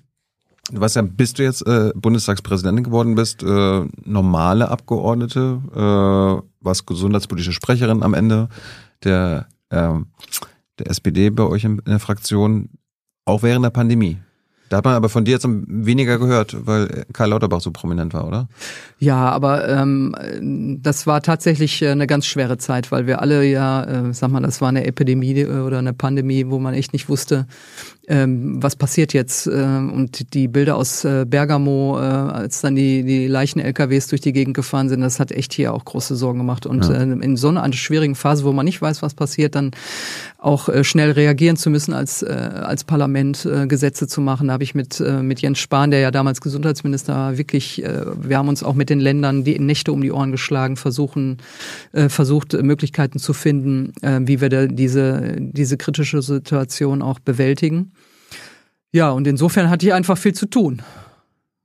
Aber das Ding ist, was mir jetzt im Nachhinein gerade auffällt, äh, die Corona-Politik wurde ja, sag ich mal, hauptsächlich oder grundsätzlich von den Regierungen gemacht, Landes- und Bundesregierungen. Entweder durch die Ministerien, die Verordnungen erlassen haben oder die Ministerpräsidentenkonferenz, da haben die sich dann, die Ministerpräsidentinnen mit Merkel geeinigt. Dabei steht ja am Bundestag, am Reichstag steht ja draußen dran, alle Staatsgewalt geht vom Volke aus. Äh, und der Bundestag, das Parlament, ihr repräsentiert uns, den Souverän. Äh, das war dann doch nicht so, dass die Staatsgewalt von Volk ausging, sondern von der Exekutiven, oder? Nee, das stimmt nicht. Also ich weiß, dass der Eindruck entstanden ist äh, mhm. und ich finde es auch gar nicht schlecht, dass die Ministerpräsidenten sich zusammengesetzt haben, dass Merkel die zusammengeholt hat, weil das ist ja etwas gewesen, wo, also dazu muss man wissen, das alte Infektionsschutzgesetz gibt den Ländern ganz viele Kompetenzen, weil das damals ähm, gemacht wurde, das ist aus den 70er Jahren. Da gab es mal so, nicht, eine Schweinepest oder sowas, äh, wo die Ausbrüche echt in einzelnen Bundesländern waren. Mhm. Und dadurch äh, gab es das äh, aus diesem alten Infektionsschutzgesetz echt viele Kompetenzen für die Länder. Und wir hatten überhaupt gar keine Handhabe als Bund, jetzt bei einer solchen Pandemie, die das ganze Land betrifft, überhaupt einschreiten zu können. Das heißt, wir mussten die Länder, oder Merkel hat richtigerweise die Länder zusammengeholt. So, dann haben die zwar was entschieden, diese Ministerpräsidentenkonferenz äh, gibt's ja immer noch, wie, wie man sieht, mhm. aktuell. Mhm. Aber am Ende haben die nichts entschieden. Am Ende haben wir es ja doch im Parlament gemacht. Am Anfang war es. Ja, aber im Nachhinein immer. Ihr habt ja quasi immer nur so. Nee, äh, am Anfang haben wir echt, äh, das stimmt, da haben wir. abgenickt quasi, ne? Nee, wir haben dem Gesundheitsminister ähm, per Verordnungsmacht die Kompetenz gegeben, ähm, ganz am Anfang weil wir nicht wussten, ob wir überhaupt noch tagen können. Ah. Also es war ja eine Phase, wo wir die, die Vollmacht an den Minister gegeben haben, eine sehr weitreichende Vollmacht, die wir aber als Parlament auch jederzeit hätten zurückholen können. Die Klausel stand auch drin. Also insofern haben wir einmal als Parlament entschieden, wir geben dir diese Verordnungsmacht. Also hat der Gesetzgeber schon das auch so gesagt. Das ist nicht einfach so entstanden. Mhm. Das hat das Parlament beschlossen. Und das war ganz am Anfang, deswegen weiß ich das so gut, weil ich ja selbst dabei war, weil wir nicht wussten, können wir noch mal tagen. Jetzt muss man im Nachgang sagen, das Parlament hat Gott sei Dank immer tagen können, auch mit Abstand und Maske und Impfen und Tribüne. Kennen wir ja alle die Bilder. Ähm, das war fürs Parlament, glaube ich, auch nicht so einfach. Ähm, und dann haben wir natürlich auch, ich weiß gar nicht, wie oft wir über die Pandemie auch im Parlament diskutiert haben. Also der Eindruck war am Anfang so, dass wir sehr viel Verordnungen ähm, gemacht haben oder Verordnungsmacht an den Minister und an die Länder gegeben haben, aber das lag an dem alten Infektionsschutzgesetz. Hm. Und ich habe auch damals schon gesagt, wir müssen daran, wenn die Pandemie mal bewältigt ist, müssen wir an dieses Infektionsschutzgesetz, um auch dem Bund bei solchen Dingen Kompetenzen geben zu können. Und am Ende war es aber so, dass wir immer dann ähm, nach und nach auch die Kompetenzen der Verordnung wieder zurückgenommen haben. Das ist dann nur nicht mehr in der Öffentlichkeit so registriert worden. Also insofern stimmt es nicht. Es hat am Anfang den Eindruck vermittelt, jetzt bestimmt nur noch die Regierung und die Länder, Ministerpräsidenten. Ich, ich, ich wollte den Eindruck mal reflektieren. Ja, das war auch so. Also der Eindruck war so, aber die Wahrheit ist, wir haben echt äh, Tag und Nacht da per Video schalten und dann haben wir die Gesetze, dann haben wir wieder debattiert, dann haben wir das entschieden, das nehmen wir wieder raus als Kompetenz, das entscheidet der Minister jetzt nicht mehr alleine, als wir wussten, wir können tagen mhm. mit Abstand und so weiter. Der Bundestag hat ja auch durchgängig getagt. Jetzt habe ich in der Schule gelernt, apropos Bundestag, Parlament. Es ist das Hohe Haus, wahrscheinlich die, die wichtigste Institution in unserem Land. Ihr seid der Gesetzgeber aber jetzt, ich arbeite jetzt schon zehn Jahre als Journalist, irgendwie kommt mir das vor, als ob dann am Ende doch die, eher die Bundesregierung euch die Gesetze gibt. Und dann könnt ihr die noch, also können das Parlament die so ein bisschen noch abändern, heißt ja auch immer so struckmäßig so, ja, kein Gesetz äh, erreicht den Bundestag, wie, wie es rausgeht. Aber im Großen und Ganzen, die meisten Gesetze kommen ja aus, den, aus der Bundesregierung, die ja eigentlich die Exekutive ist. Ja. Ist der Eindruck auch falsch? Nein, das, das ist auch so. Ähm, das liegt aber daran, dass wir wirklich ein System haben äh, mit Koalitionsvertrag, dass es ähm, koalitionstragende Fraktionen gibt, äh, die. Ja, ähm, Koalitionsvertrag steht nicht im Grundgesetz. Also das ist nein, alles freiwillig, was Sie da machen. Nein, es könnte natürlich auch jeder einzelne Abgeordnete, das ist ja nicht genommen, können ja einen Gesetzentwurf einbringen. Auch, auch die Fraktion kann einen einbringen. Aber natürlich sagt man, wir tragen diese Regierung, wir haben einen Koalitionsvertrag, die Ministerinnen, Fachministerinnen und Minister haben ihre Häuser, die bereiten einen Entwurf vor und natürlich wird das, also jetzt mit den Stellvertretern also idealerweise ein Stück weit vorbesprochen, was denn da rein soll. Ja. So, und dann wird das dem, dem Parlament zugeleitet, so, und dann, dann kommen wir ins Spiel als Parlamente. Ja, aber, aber Koalitionsvertrag könnte ja auch heißen, okay, aus der Koalition. Ja, äh, sag also ich ja. Das, die, die Abgeordneten ja. in der Koalition denken sich das Gesetz aus und ja, die Regierung muss das ausführen. Ja, natürlich. Das, das wird ja auch entschieden. Also ist ja nicht genommen. Ne, wenn die Fraktionen sagen. Aber passiert wir, so selten, oder? Selten. Ne, also das ist die Wahrheit, das passiert selten. Aber das Schöne ist, die, zur Wahrheit gehört auch, dass wir dann im parlamentarischen Verfahren echt viel ändern können. So jetzt, äh, das wird oft unterschätzt. Dass äh, so vom ersten Entwurf, wenn man eine Entwicklung sieht, das wollen wir übrigens auch digital möglich machen, dass man mal sieht, was sich vom ersten Entwurf bis zum, zur Verabschiedung tatsächlich verändert hat. Das wollen wir, diese transparente Gesetzgebung, da arbeiten wir dran, dass das auch digital für alle irgendwann mal nachvollziehbar wird. Jetzt sind wir zurück beim Bundestag. Ich habe noch ein paar Fragen zu deinem mhm. Amt. Äh, du hast eine Ordnungsgewalt, sagt man dazu. Äh, wen kannst du schlagen? Hoffentlich niemanden. Keine Gewalt im Parlament. Nein, Ordnungsmacht heißt einfach, dass wir tatsächlich bei der Sitzungsleitung Ordnungsmöglichkeiten haben. Also ich kann zur Ordnung rufen, kann einen Ordnungsruf erteilen. Ich so kann wie in eine Großbritannien so Order? So ungefähr, genau. Ja? Das okay. versuche ich dann. Also das müssen wir ja in der Sitzungsleitung machen. Oder ich kann ein äh, bis zu 1000 Euro ein Ordnungsgeld verhängen. Und das äh, schärfste Schwert ist eigentlich jemand von der Sitzung auszuschließen, weil einen Abgeordneten davon auszuschließen, sein Mandat auszuüben, das ist schon die höchste Strafe. Angenommen, ich bin Abgeordneter. Was muss oder müsste ich machen, damit du mich ausschließt? Ich möchte jetzt keine Tipps geben. Es könnte ja jemand sehen, der sagt, ach, das probiere ich nächstes Mal. Wenn ich dich jetzt wirklich schwer beleidige, wir wissen ja, was eine schwere Beleidigung juristisch ist, ähm, kannst du mich dann ausschließen für einen Monat oder genau, so? Genau, also, also theoretisch ist es oder auch praktisch ist es so, ich muss, das ist jetzt keine Ordnungskaskade, dass ich erst einen Ordnungsruf erteilen muss, dann, also je nach Schwere kann ich auch sofort sagen, so 1000 Euro oder je nach Schwere kann ich auch sofort sagen, raus aus dem Saal. Hast du schon gemacht? Nee, ich habe es einmal angedroht. Warum hast als, du noch nicht gemacht? Als Plakate hochgehalten wurden. Sind die alle so lieb? Ja, die haben dann sofort die Dinger runtergenommen, haben sofort auf mich gehört. Selbst die AfD hört auf dich? Ja. Aber hast du dir mal gewünscht oder, oder, freut man sich nicht innerlich, wenn man irgendwann mal so 1000 Euro? Ja, ich, äh, vielleicht mache ich das mal, mal gucken. Wie lange, also angenommen, ich bin ein böser Abgeordneter. Ich habe dich beleidigt, du, könnt, du willst mich jetzt ausschließen. Kannst du mich für die gesamte äh, Legislaturperiode ausschließen? Nee, ich glaube das. Äh, nein, weil dann ähm, wird es vor Gericht angegriffen, weil es ist schon so, dass es natürlich ähm, die Freiheit des Mandates, also da muss man schon ein bisschen aufpassen. Ich kann einem Abgeordneten nicht sein Recht äh, dauerhaft nehmen, für den mhm. Rest der Legislaturperiode nicht mehr sein Amt auszuführen. Das ist, glaube ich, auch verfassungsrechtlich schwierig.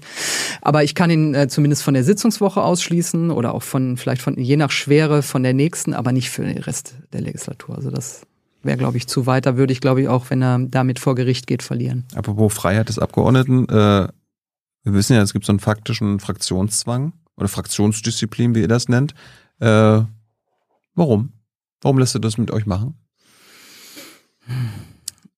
Also, äh, ich glaube, das ist auch so wir sind nicht alle Experten in allen Themen ich will das offen sagen, also was wir an alles lesen sollten und äh, gefühlt sollen wir in allen Themen Experten sein und Expertin. Das, das funktioniert einfach nicht. Also jeder hat so seine Berichterstattung, heißt das bei uns, jeder Abgeordnete äh, hat so sein Fachthema.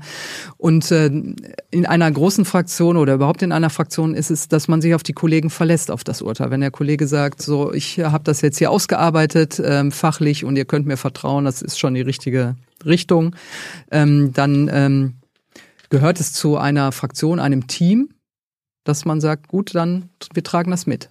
Aber also so versuche ich das immer zu erklären, warum es auch so manchmal wichtig ist, dass man einfach als Fraktion auch zusammenhält, weil es gibt halt unterschiedliche Mehrheiten. Sonst wären wir alle Ich-AGs, wie ich das immer nenne. Also ich mache nur mein Thema, nur was für Duisburg, für meinen Wahlkreis wichtig ist und sehe dann das Gesamtgefüge nicht für dieses Land. Und äh, so haben wir intern, und das ist in den anderen Fraktionen, glaube ich, auch nicht anders, alle haben so ihre Fachleute für bestimmte Themen. Und man, ich sag mal, ich war jetzt Fachfrau für Gesundheit, habe dann meiner Fraktion eine Empfehlung gegeben, so, wir haben das Gesetz hier ausgearbeitet, ihr könnt mir da vertrauen, haben wir gut verhandelt, ne? Und stimmt bitte mit. So läuft das in den Fraktionen. Und dann aber, stimmt man mit. Aber es kommt auch vor, dass man ab und zu sagt, da stimme ich nicht mit. Ja, das jetzt, muss man dann nur ankündigen, dem bist, Fraktionsvorsitzenden. Jetzt bist du seit 14 Jahren im Bundestag. Ja, ich glaube, ich habe es einmal gemacht. Einmal? Ja. Weißt du noch? Also ich habe es äh, bei Afghanistan ganz am Anfang. Ähm, da war ich ganz neu im Bundestag und mein Bruder ist halt bei der Bundeswehr und da habe ich auch ein äh, Gespräch mit dem Fraktionsvorsitzenden gehabt, weil ich gesagt habe, ich, ich kann dem nicht zustimmen. Wer war das damals? Thomas Oppermann. Mhm. Ähm, und die Erklärung war einfach, äh, also ja, es, es, ging um die Verlängerung des Einsatzes. Genau. Ähm, da hast du einen guten Riecher damals gehabt, offenbar. Ja, offenbar, obwohl später habe ich dann eine Verlängerung dann wiederum zugestimmt. Aber damals war so ein ähm, Gefühl, mein Bruder ist halt bei der Bundeswehr und ich, äh, das war eher so ein persönlicher Grund jetzt. Äh, so, du wolltest nicht, dass er nach Afghanistan geht? Nee, ich, ich, ich habe Thomas Oppermann erklärt, ich wusste nicht, ob ich damit klarkomme, wenn ihm was passiert. Und ich habe das quasi entschieden. Mhm. Also es war eine sehr persönliche Entscheidung. Da ging es jetzt gar nicht um das Thema Afghanistan an mhm. sich, das war eh schon schwierig. Mhm. Ähm, und ähm, mittlerweile ist mein Bruder, der ist immer noch bei der Bundeswehr, aber woanders eingesetzt. Aber damals wusste ich nicht, äh, wie ich persönlich damit umgehe, wenn ich jetzt als Abgeordnete die Entscheidung treffe. Und deshalb stimmen wir auch über diese Mandate ab, weil wir immer im Bewusstsein haben, wir schicken Männer und Frauen der Bundeswehr in einen solchen Einsatz. Und äh, das war ein sehr persönlicher Grund, warum ich dann gesagt habe, ich kann das nicht, weil ich nicht weiß, wie ich damit umgehen soll, wenn was passiert. Weil da war ich neue Abgeordnete. Ich habe dann später mit meinem Bruder auch so ein bisschen drüber gesprochen. Der war nie da, ähm, äh, aber ähm, trotzdem war es schon auch zwischen meinem Bruder und mir, der ja bei der Bundeswehr ist, äh, auch eine Diskussion. Aber danach hast du immer wieder dafür gestimmt. Ja. Warum, warum da? Ja, am Ende habe ich mich überzeugen lassen. Natürlich war es war auch das Thema, hilft es im Land, wenn wir jetzt sofort rausgehen? Also wir haben ja mhm. gesehen, was passiert, wenn man plötzlich Knallauffall ein Land verlässt, ähm, was dann passieren kann. Also da habe ich mich einfach auf die auch die Verteidigungspolitiker. Also das ist das, was ich gerade erklärt habe. Da habe ich mich da auch darauf verlassen, was die zum Mandat in der Fraktion erklärt haben, mhm. ohne dass ich jetzt Expertin bin und habe denen einfach auch vertraut. Aber das, da beruht auch die Fraktionsarbeit drauf, dass man einfach auch seinen Kollegen vertraut, dass die ihre Arbeit gut machen, dass die alles abwägen, weil man selbst nicht in jedem Thema immer so 100 Prozent äh, drinstecken kann. Das ist einfach die Wahrheit. Ich habe zu jedem Thema sicherlich irgendwie eine Meinung, aber ähm, so richtig tief äh, kann man sich nicht mit äh, 3000 Themen befassen. Dann habe ich auch noch gelernt, als äh, Bundestagspräsidentin bekommst du die doppelte Diät. Das stimmt. Warum? Ja. Weil du doppelt so viel zu tun hast wie die anderen Abgeordneten? das weiß ich nicht.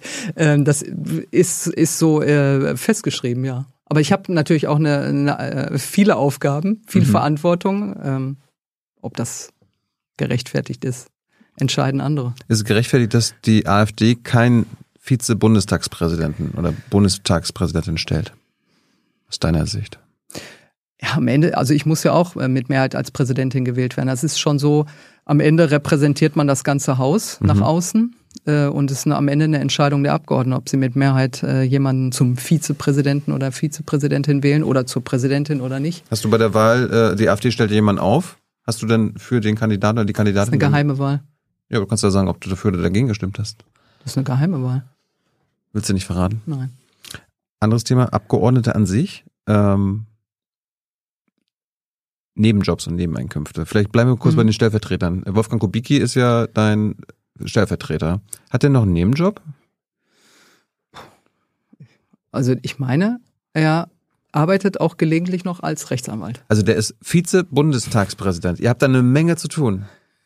Und dann hat er noch, dann kann er nebenbei noch als Anwalt arbeiten. Hast du mal gefragt, wie er das macht? Ich denke mal, das schafft er. Ist schon erstaunlich, oder? Ich finde vieles erstaunlich, ja. Ich meine, es gibt ja äh, bei den Nebeneinkünften ist auch mal sehr auffällig. Ähm, ähm, gibt ja dann so alle Legislaturperiode Nebeneinkünfte. Die letzte Legislaturperiode war ein neuer Rekord. 53 Millionen Euro haben äh, Abgeordnete erwirtschaftet. Das ist im Vergleich zu 2009, als es zum ersten Mal erfasst wurde, fast hat sich fast verdoppelt.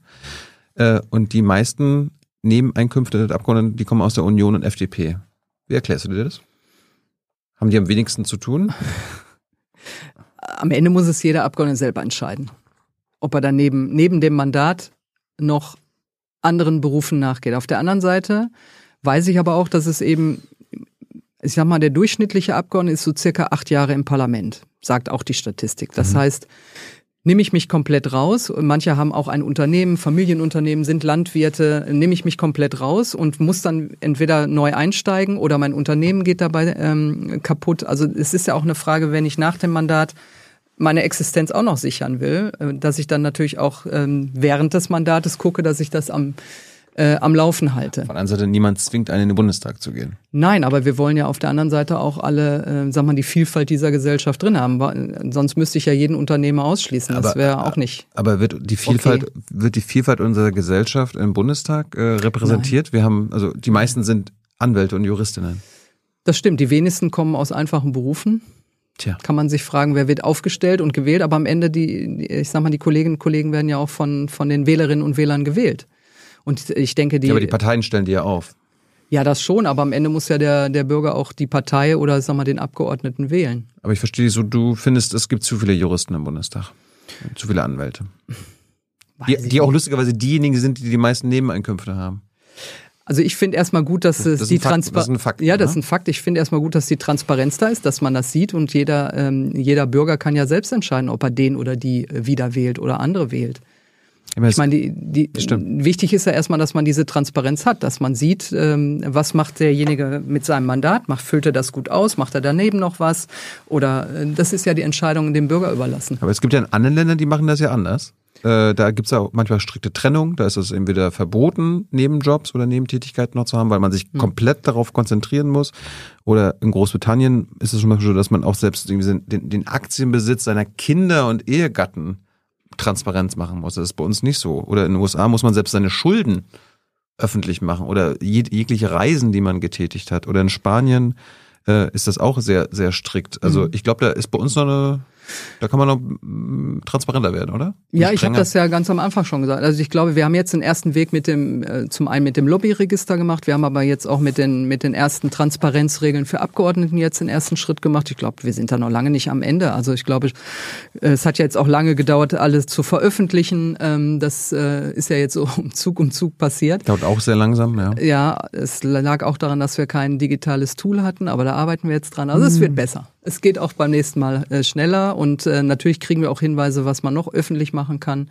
Also ähm, ich, also ich veröffentliche meine Sachen sogar auf meiner Homepage, meinen Steuerbescheid. Also ich meine, ich bin schon für, für Transparenz, dass der Bürger einfach offen und ehrlich weiß, äh, welches Geld äh, äh, bekommt der Abgeordnete, den ich gewählt habe ins Parlament und was ja. macht er noch nebenbei? Also ich finde, das ist ein Anspruch, den haben die Bürgerinnen und Bürger. Ich habe ich hab auch entdeckt, in Estland ist es untersagt, Mitglied in Aufsichtsräten zu sein. Ja. Jetzt habe ich gesehen, dass ich selbst, bin in einem. Ja, ich sagen, selbst du hast noch Zeit ja. bei den Hüttenwerke Krupp Mannesmann. Genau, die haben drei Sitzungen im Jahr, das schaffe ich.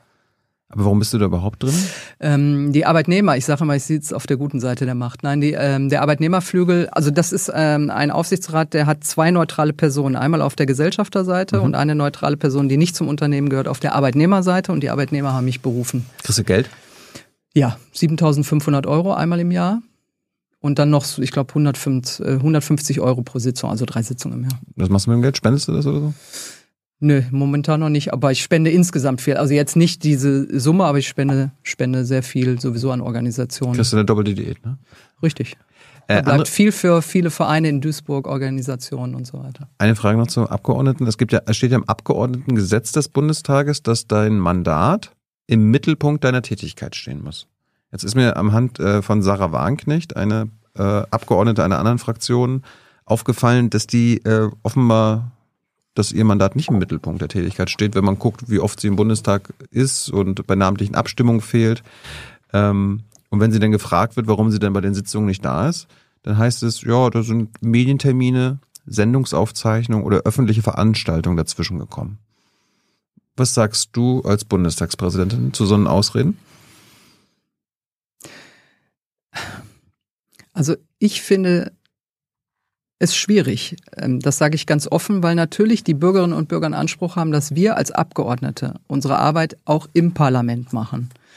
Und ähm, natürlich ist auch ähm, öffentliche Arbeit, dass ich Interviews gebe, das mache ich ja auch, oder dass man in einer, in einer Talkshow auch mal sitzt, wobei ich immer sage, es, Debatten wären mir im Bundestag lieber als in Talkshows, äh, weil einfach die Vielfalt der Argumente auch sich in diesem Parlament widerspiegeln müssen und nicht nur in Talkshows. Deswegen ähm, finde ich es schon kritisch, ähm, wenn man am Ende sein Mandat, wofür man von den Bürgerinnen und Bürgern ja auch gewählt ist, ähm, nicht ausübt.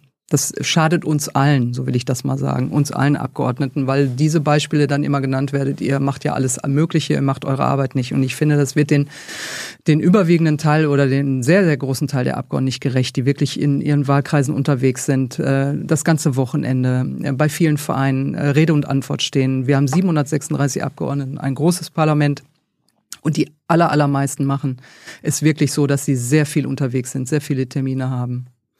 Und ich finde, solche Beispiele schaden dann immer dem Ansehen erstens des Parlaments, aber auch äh, den anderen Abgeordneten, die einfach ihre Arbeit auch im Parlament machen. Aber jetzt bist du ja die Präsidentin. Kannst du mit Sarah nicht ein, ein, Wort reden oder sie zur Ordnung rufen und sagen, komm mal öfter?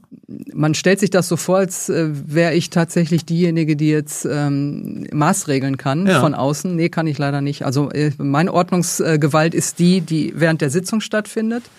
Äh, die kann ich ausüben, wenn ich die Sitzung leite, aber ich kann ähm, nicht ins Mandat eingreifen. Jeder Abgeordnete ist ja frei, hm. wie er sein Mandat ausübt. Was ist, angenommen, ich bin jetzt wieder Abgeordneter hm. und ich sag so, du ist mir scheißegal, Bärbel. Ich komme einfach gar nicht mehr. Ich bleib zu Hause.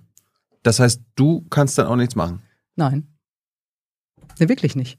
Also ich kann ihm nur das Geld abziehen, weil er muss ja, er oder sie muss ja eigentlich äh, sie in die Liste eintragen. Also wir haben natürlich so ähm, dann, äh, wer, wer unentschuldigt fehlt oder nicht da ist, der hat ja Abzüge von seinen äh, mhm. von seinen Diäten. Das wird auch direkt abgezogen von der Bundestagsverwaltung. Das muss man nicht überweisen, sondern das machen wir automatisch. Also insofern hat man dann äh, Verluste, aber äh, ich kann nicht sagen, also ich kann sagen, dass ich das nicht gut finde und äh, du musst wissen, wie du dein Mandat ausführst. Das äh, ist nicht gut, aber mehr kann ich nicht machen. Ich habe da keine Ordnungsgewalt zu sagen, du musst jetzt hier aber an der Sitzung teilnehmen. Leider nicht. Letzte Frage im Vergleich zu anderen Ländern. Ist es auch in Deutschland so, dass äh, man Abgeordneter oder Abgeordnete sein kann und gleichzeitig Mitglied der Exekutive? Das ist in anderen Ländern meistens streng getrennt.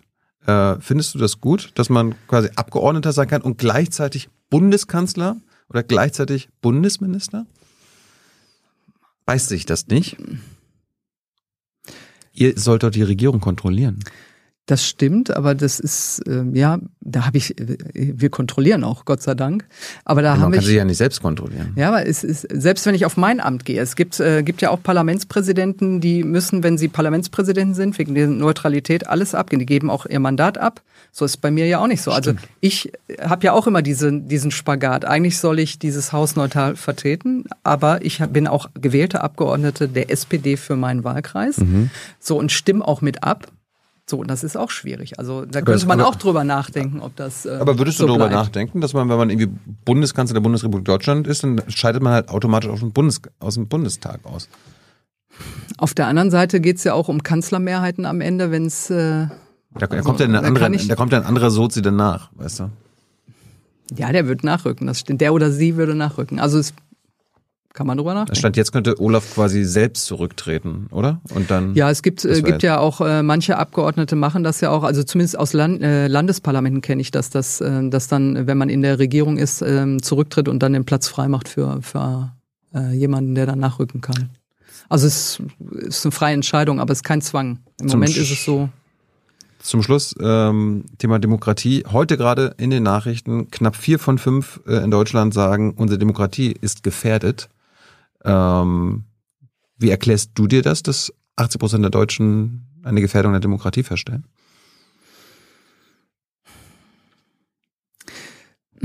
Also wie soll ich mir das erklären? Also ich, ich finde es erstens besorgniserregend, dass dieses, äh, dieser Eindruck oder dieses Gefühl da ist. Ich mhm. ähm, glaube immer noch, also es gab ja auch Umfragen, die sagen, äh, die Demokratie an sich ist immer noch die beste Staatsform. Ähm, dennoch ähm, hadern viele mit den Institutionen, den also auch mit dem Deutschen Bundestag. Mhm. Ja. Und ähm, ich glaube, das ist eine Entfremdung auch der Institution mit, äh, mit den Bürgerinnen und Bürgern oder wie Entscheidungen getroffen werden, Entscheidungen fallen. Und deswegen habe ich ja jetzt auch zumindest versucht zu sagen, lass uns ein Element der Bürgerräte, um vielleicht so eine Lücke wieder ein bisschen zu füllen ähm, und ähm, einfach dieses Element der Bürgerbeteiligung auch am Deutschen Bundestag äh, zu installieren. Das ist kein Allheilmittel. Und äh, natürlich ähm, haben wir auch durch äh, Reichsbürger und Razzien und so weiter, wir haben ähm, ähm, auf jüdische Gemeinden nach äh, Antisemitismus, der auf Schulhöfen zum Teil wieder stattfindet. Also es ist eine Tendenz zu sehen und dass ähm, die Gesellschaft sich Sorgen macht, dass die Demokratie gefährdet ist, dass der Rechtsextremismus größer wird. Die ist nicht unbegründet, aber wir alle können natürlich auch was dafür tun, indem wir Zivilcourage zeigen, laut werden. Das, glaube ich, schafft nicht Politik alleine. Das ist auch eine Aufgabe der Gesellschaft, wenn wir unser demokratisches, freiheitliches System so behalten wollen. Bei den Bürgerräten habt ihr jetzt ja einen eingesetzt. Der soll am Ende, der wird ja zufällig jetzt, äh, mhm. also der wurde zufällig äh, zusammengestellt. Am Ende kommt ein Bürgergutachten raus. Was ist der Unterschied zwischen äh, am Ende, wir heften das ab und sagen Danke und äh, schön, dass ihr da wart? Ähm, der Vorteil ist, dass wir das Thema jetzt nicht auf Schwarz oder Weiß, also eine Fragestellung gemacht haben. Sag mal als Beispiel, soll es ein soziales Pflichtjahr geben? Ja, nein. Mhm. Das haben wir nicht gemacht, weil dann polarisiert und vor allen Dingen wissen wir jetzt schon, dass Parteien sagen, wir wollen das auf keinen Fall. Dann hätten wir die Bürger gefragt, aber wissen genau, es passiert nicht. Dieses Thema Ernährung im Wandel haben wir ja sehr breit gefächert. Und ich setze darauf, dass, äh, dass, ähm, dass es erstens viele Vorschläge gibt und dass der Unterschied ist, dass wir diesmal im Plenum dann auch die Vorschläge des Gutachten diskutieren werden. Äh, man wird nachvollziehen können, welche Teile davon auch in Gesetze eingeflossen sind und man muss dann auch erklären, warum man vielleicht andere Teile nicht übernimmt, obwohl es ein Vorschlag der Bürgerin ist, weil man vielleicht einen anderen Weg gehen will. Aber ich finde diese Offenheit zu sagen, wir haben eure Vorschläge auf jeden Fall hier ähm, debattiert und wir haben auch einen Teil davon in Gesetze reingenommen. Einen anderen Teil haben wir vielleicht mehrheitlich nicht gemacht, weil wir andere Wege gehen wollen. Ich finde, das ist einfach wichtig, dass man sich damit dann auch auseinandersetzt und eben nicht in die Schublade schiebt, sagt, schön, dass ihr es geschrieben habt. Die Präsidentin nimmt das Gutachten entgegen.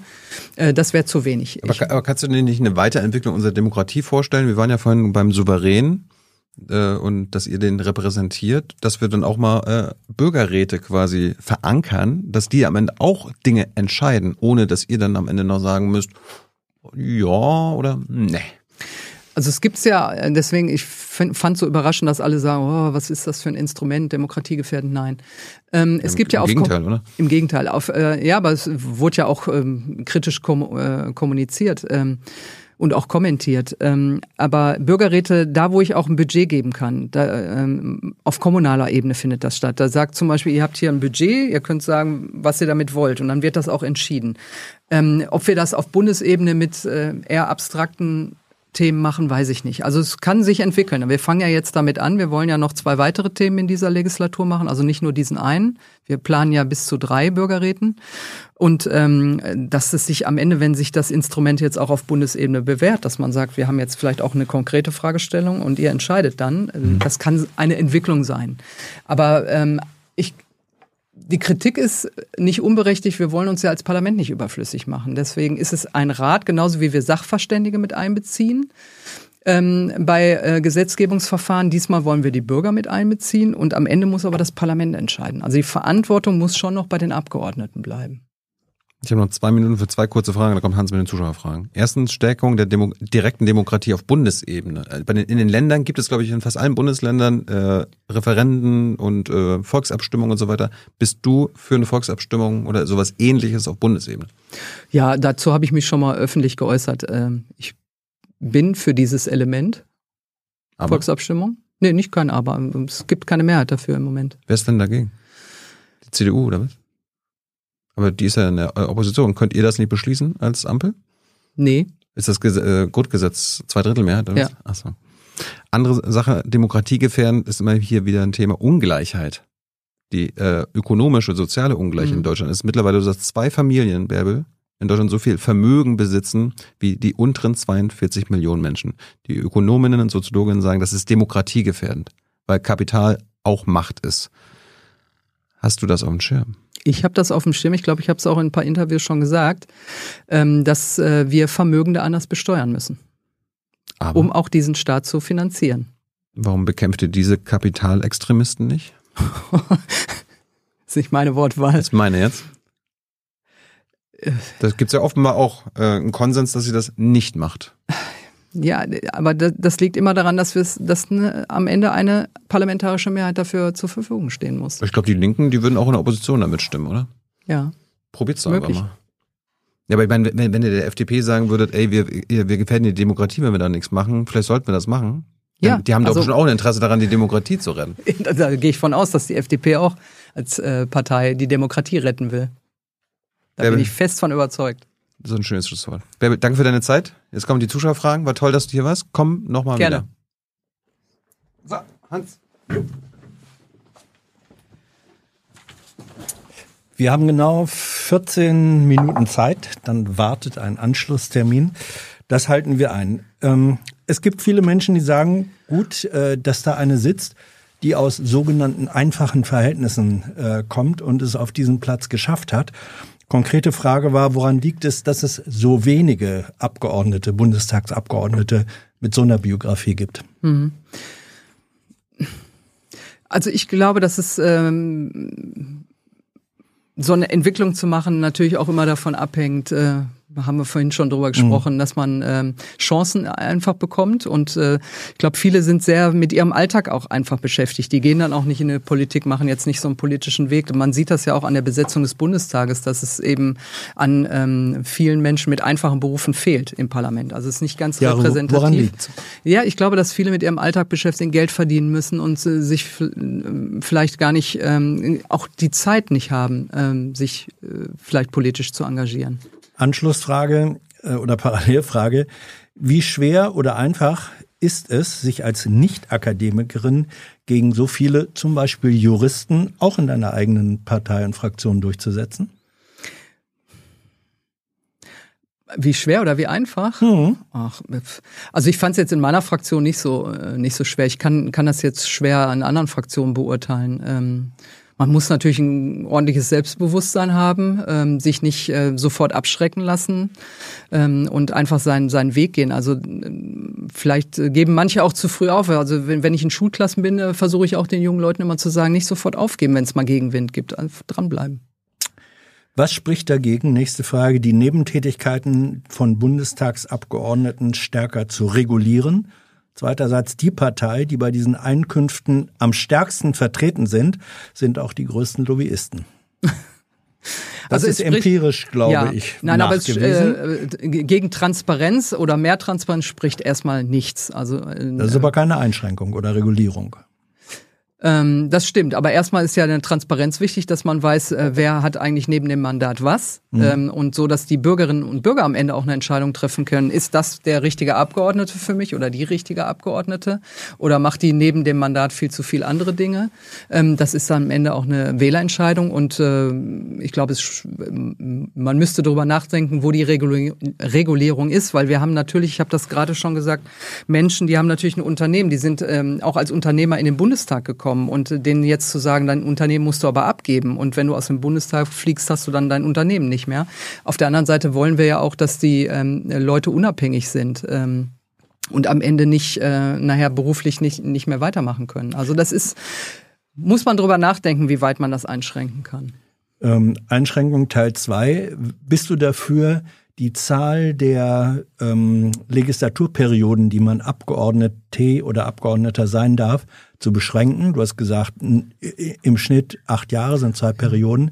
Sollte man sagen, mehr als drei Perioden darf es nicht geben? Also wenn ich mal zurück über, äh, überlege, als ich neu im, im Bundestag, man braucht ja schon fast ein Jahr, um die Abläufe äh, kennenzulernen. Ähm, Ja, aber wenn die meisten mit acht Jahren hinkommen. Ja, aber ist direkt vorzuschreiben. Also ich sag mal, die erste, dann habe ich die erste, wo ich so gerade in die Arbeit komme und die zweite äh, mache ich mir im Zweifel schon einen schlanken Fuß, weil ich sage, ist sowieso die letzte. Also ähm, finde ich schwierig, eine solche Begrenzung des Mandats. Frau Präsidentin wird gefragt. Aus welcher Partei, Fraktion, kommen die meisten ähm, Zwischenrufe, Unannehmlichkeiten und welche Partei hat die kontroversesten Reden? Ich weiß nicht, ob du da eine Statistik führst, Hm, aber Wollte so ich, ich überlege, nee, wir, wir führen keine Statistik, aber ich, ich sag mal, ähm, ich glaube, das ist so ein Geben und Nehmen. Das, äh, man, man merkt das in den Debatten, da fängt jemand an Mhm. und dann gibt's natürlich sofort Kontra von den, von den anderen. Also das ist so ein Geben und Nehmen, aber ich glaube, die Statistik ist schon so, dass, dass ähm, die meisten Ordnungsrufe in Richtung ähm, AfD-Fraktion gehen. Wie kann man Jugendlichen in einer unsolidarischeren Gesellschaft Demokratie so nahebringen, dass sie sie für wertvoll halten? also ich machte, also ich versuche es zumindest, weil ich wirklich viel in Schulklassen gehe, mit Schülerinnen und Schülern diskutiere, einfach dieses demokratische, also auch die, ähm, die unsere parlamentarische Demokratie, den Bundestag und so weiter erkläre, wie politische äh, Mehrheiten zustande kommen, dass man, äh, und vor allen Dingen, dass man die Rechte, die man hat, also die Freiheitsrechte, Pressefreiheit, die Grundrechte, die wir ja auch haben, ähm, dass man die auch nochmal erklärt und dass das keine Selbstverständlichkeit ist, sondern es ist äh, über lange Jahre auch erkämpft worden und ähm, das kann auch wieder verloren gehen. Also man sieht es ja in anderen Ländern, wo plötzlich Diktatoren oder Autokratien entstehen und im, oder im Iran sieht, äh, was passiert, wenn ähm, Menschen sogar hingerichtet werden. Also das kann ruckzuck kann sich das verändern und deshalb ist, glaube ich, der Wert, unsere Freiheit, so wie wir leben, äh, hochzuhalten und dafür zu kämpfen, immer auch eine wichtige Diskussion mit jungen Leuten. Im Kontext, was ist gut für die Demokratie oder auch nicht, wurde gefragt. Hast du ein paar klare Worte an Gerhard Schröder? Ja, ich, was soll ich sagen? Ich finde es schade, Was? dass er seine Kanzlerschaft jetzt so, also das, was er als Kanzler erreicht hat, am Ende jetzt so tragisch endet. Na, das ging ja ganz schnell. Er war ja nach, weiß ich, drei oder fünf Monate nach Ende der Kanzlerschaft, 2005, da war er ja schon bei Gazprom ne? engagiert. Das ist ja nicht erst jetzt. Nein, nein, das, das nicht. Aber, äh, aber ich sag mal, jetzt äh, ist er ja, ähm, ich habe die Bilder zumindest gesehen, als er jetzt in der russischen Botschaft auch beim Empfang war. Ich, ich find's find's schade, weil es natürlich auch ein Kanzler der SPD war, der, äh, sag mal, auch viel geschafft hat. Der hat äh, 98 die mit, der, mit seiner Wahl natürlich auch ähm, ähm, am Ende eine, einen Punkt gesetzt, äh, viel erreicht. Ähm, wir, äh, wir haben, ähm, ja, ich find's einfach schade. Ich, ich tragisch, dass man am Ende einen, einen Kanzler hat, der eine solche schwierige Position gerade hat. Wäre es dir lieber, wenn er sein Parteibuch zurückgeben würde? ist auch seine persönliche Entscheidung, ob er sich noch bei uns zu Hause fühlt, weil wir ja auch eine andere Ja, ich frage ja dich, ob es dir lieber wäre. haben.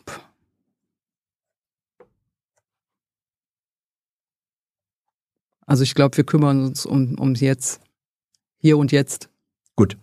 Was ist deine Meinung als Gesundheitspolitikerin, die du ja vom Interesse her immer noch bist, dazu, dass adipöse Menschen, also dickleibige Menschen, in der Krankenversicherung mehr zahlen sollen, um das Gesundheitssystem zu entlasten? Halte ich für falsch. Halte ich nichts von. Warum darf ein MdB im Bundestag, eine Frage, die im Forum gekommen war, nicht das Staatsoberhaupt beleidigen? Äh, was heißt beleidigen? Also wir, wir rufen zur Ordnung in Ja. der Tat. Also nicht, wenn es zur Sache geht, zum Ja. Inhalt. Ne? Da kann man auch ein Legendär Regierungsoberhaupt... Joschka Fischer, Herr Präsident, mit Verlaub, Sie sind ein Arschloch. Ja, so, ich finde, so eine Sprache wollen wir heute auch nicht im Bundestag. Und das sind persönliche Beleidigungen, die würde ich immer zur Ordnung rufen. Mhm. Also ich finde, das, das äh, gehört auch nicht zur Würde des Hauses, äh, mit solchen Redebeiträgen zu arbeiten oder Beleidigungen zu arbeiten. Welchen Erfolg würdest du in deiner bisherigen politischen Arbeit als solchen an oberster Stelle verbuchen und benennen?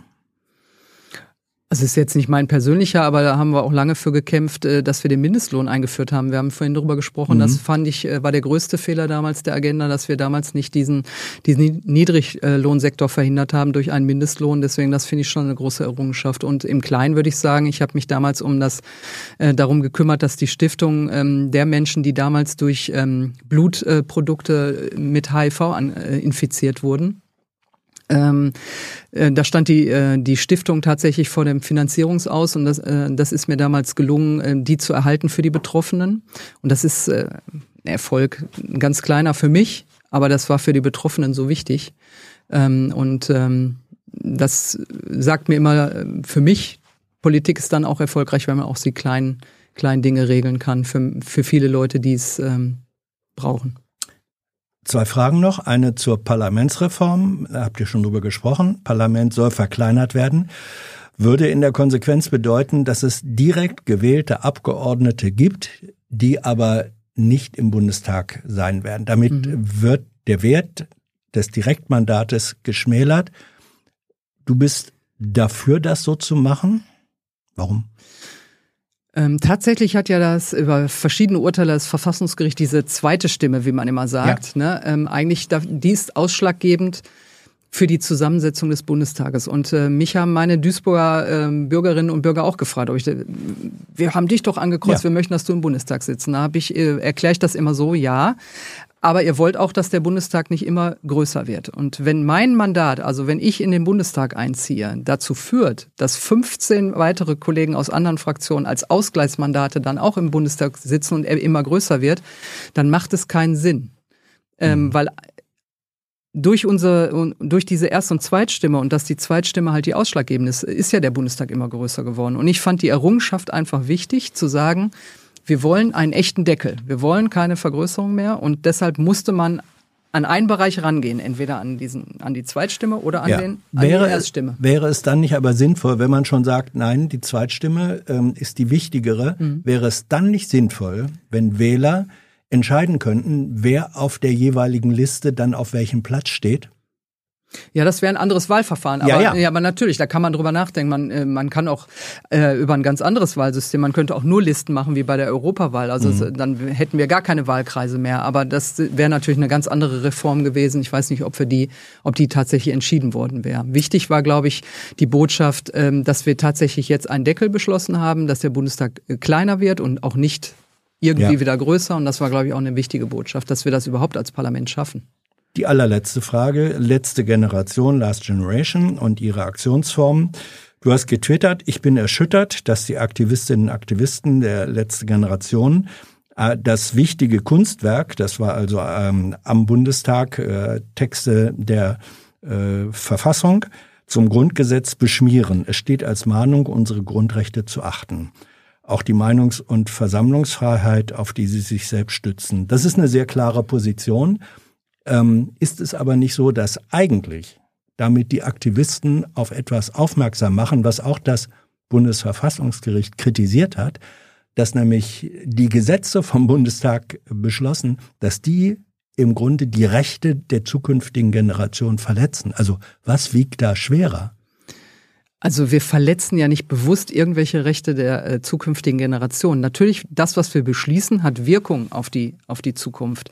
Was ich kritisiere, ist eher, dass durch die Aktion ein Thema wird absolut gesetzt. Und unsere Aufgabe im Parlament ist es ja genau, alle Argumente aller Bürgerinnen und Bürger irgendwie abzuwägen und am Ende daraus also auch die äh, sag mal, die gegensätzlichen Positionen irgendwie zusammenzubringen. Aber so, so verstehe ich ja, aber das die parlamentarische Demokratie. Mh, aber das Verfassungsgericht hat gesagt, äh, dass die Gesetze, die ihr ähm, erlassen habt im Hinblick auf Klimaschutz, Nachhaltigkeit, dass die die Rechte zukünftiger Generationen nicht hinreichend berücksichtigen. Und darauf machen doch diese Aktionen aufmerksam. Aber oder? Wir, wir sind ja nicht am Ende. Also wir diskutieren jetzt gerade ein Gebäudeenergiegesetz. Mhm. Also wir wollen ja auch an die, an die, sag mal, klimaschädlichen Bereiche ran. Also es ist ja nicht so, dass wir jetzt gesagt haben, wir bleiben hier stehen, wo wir jetzt sind.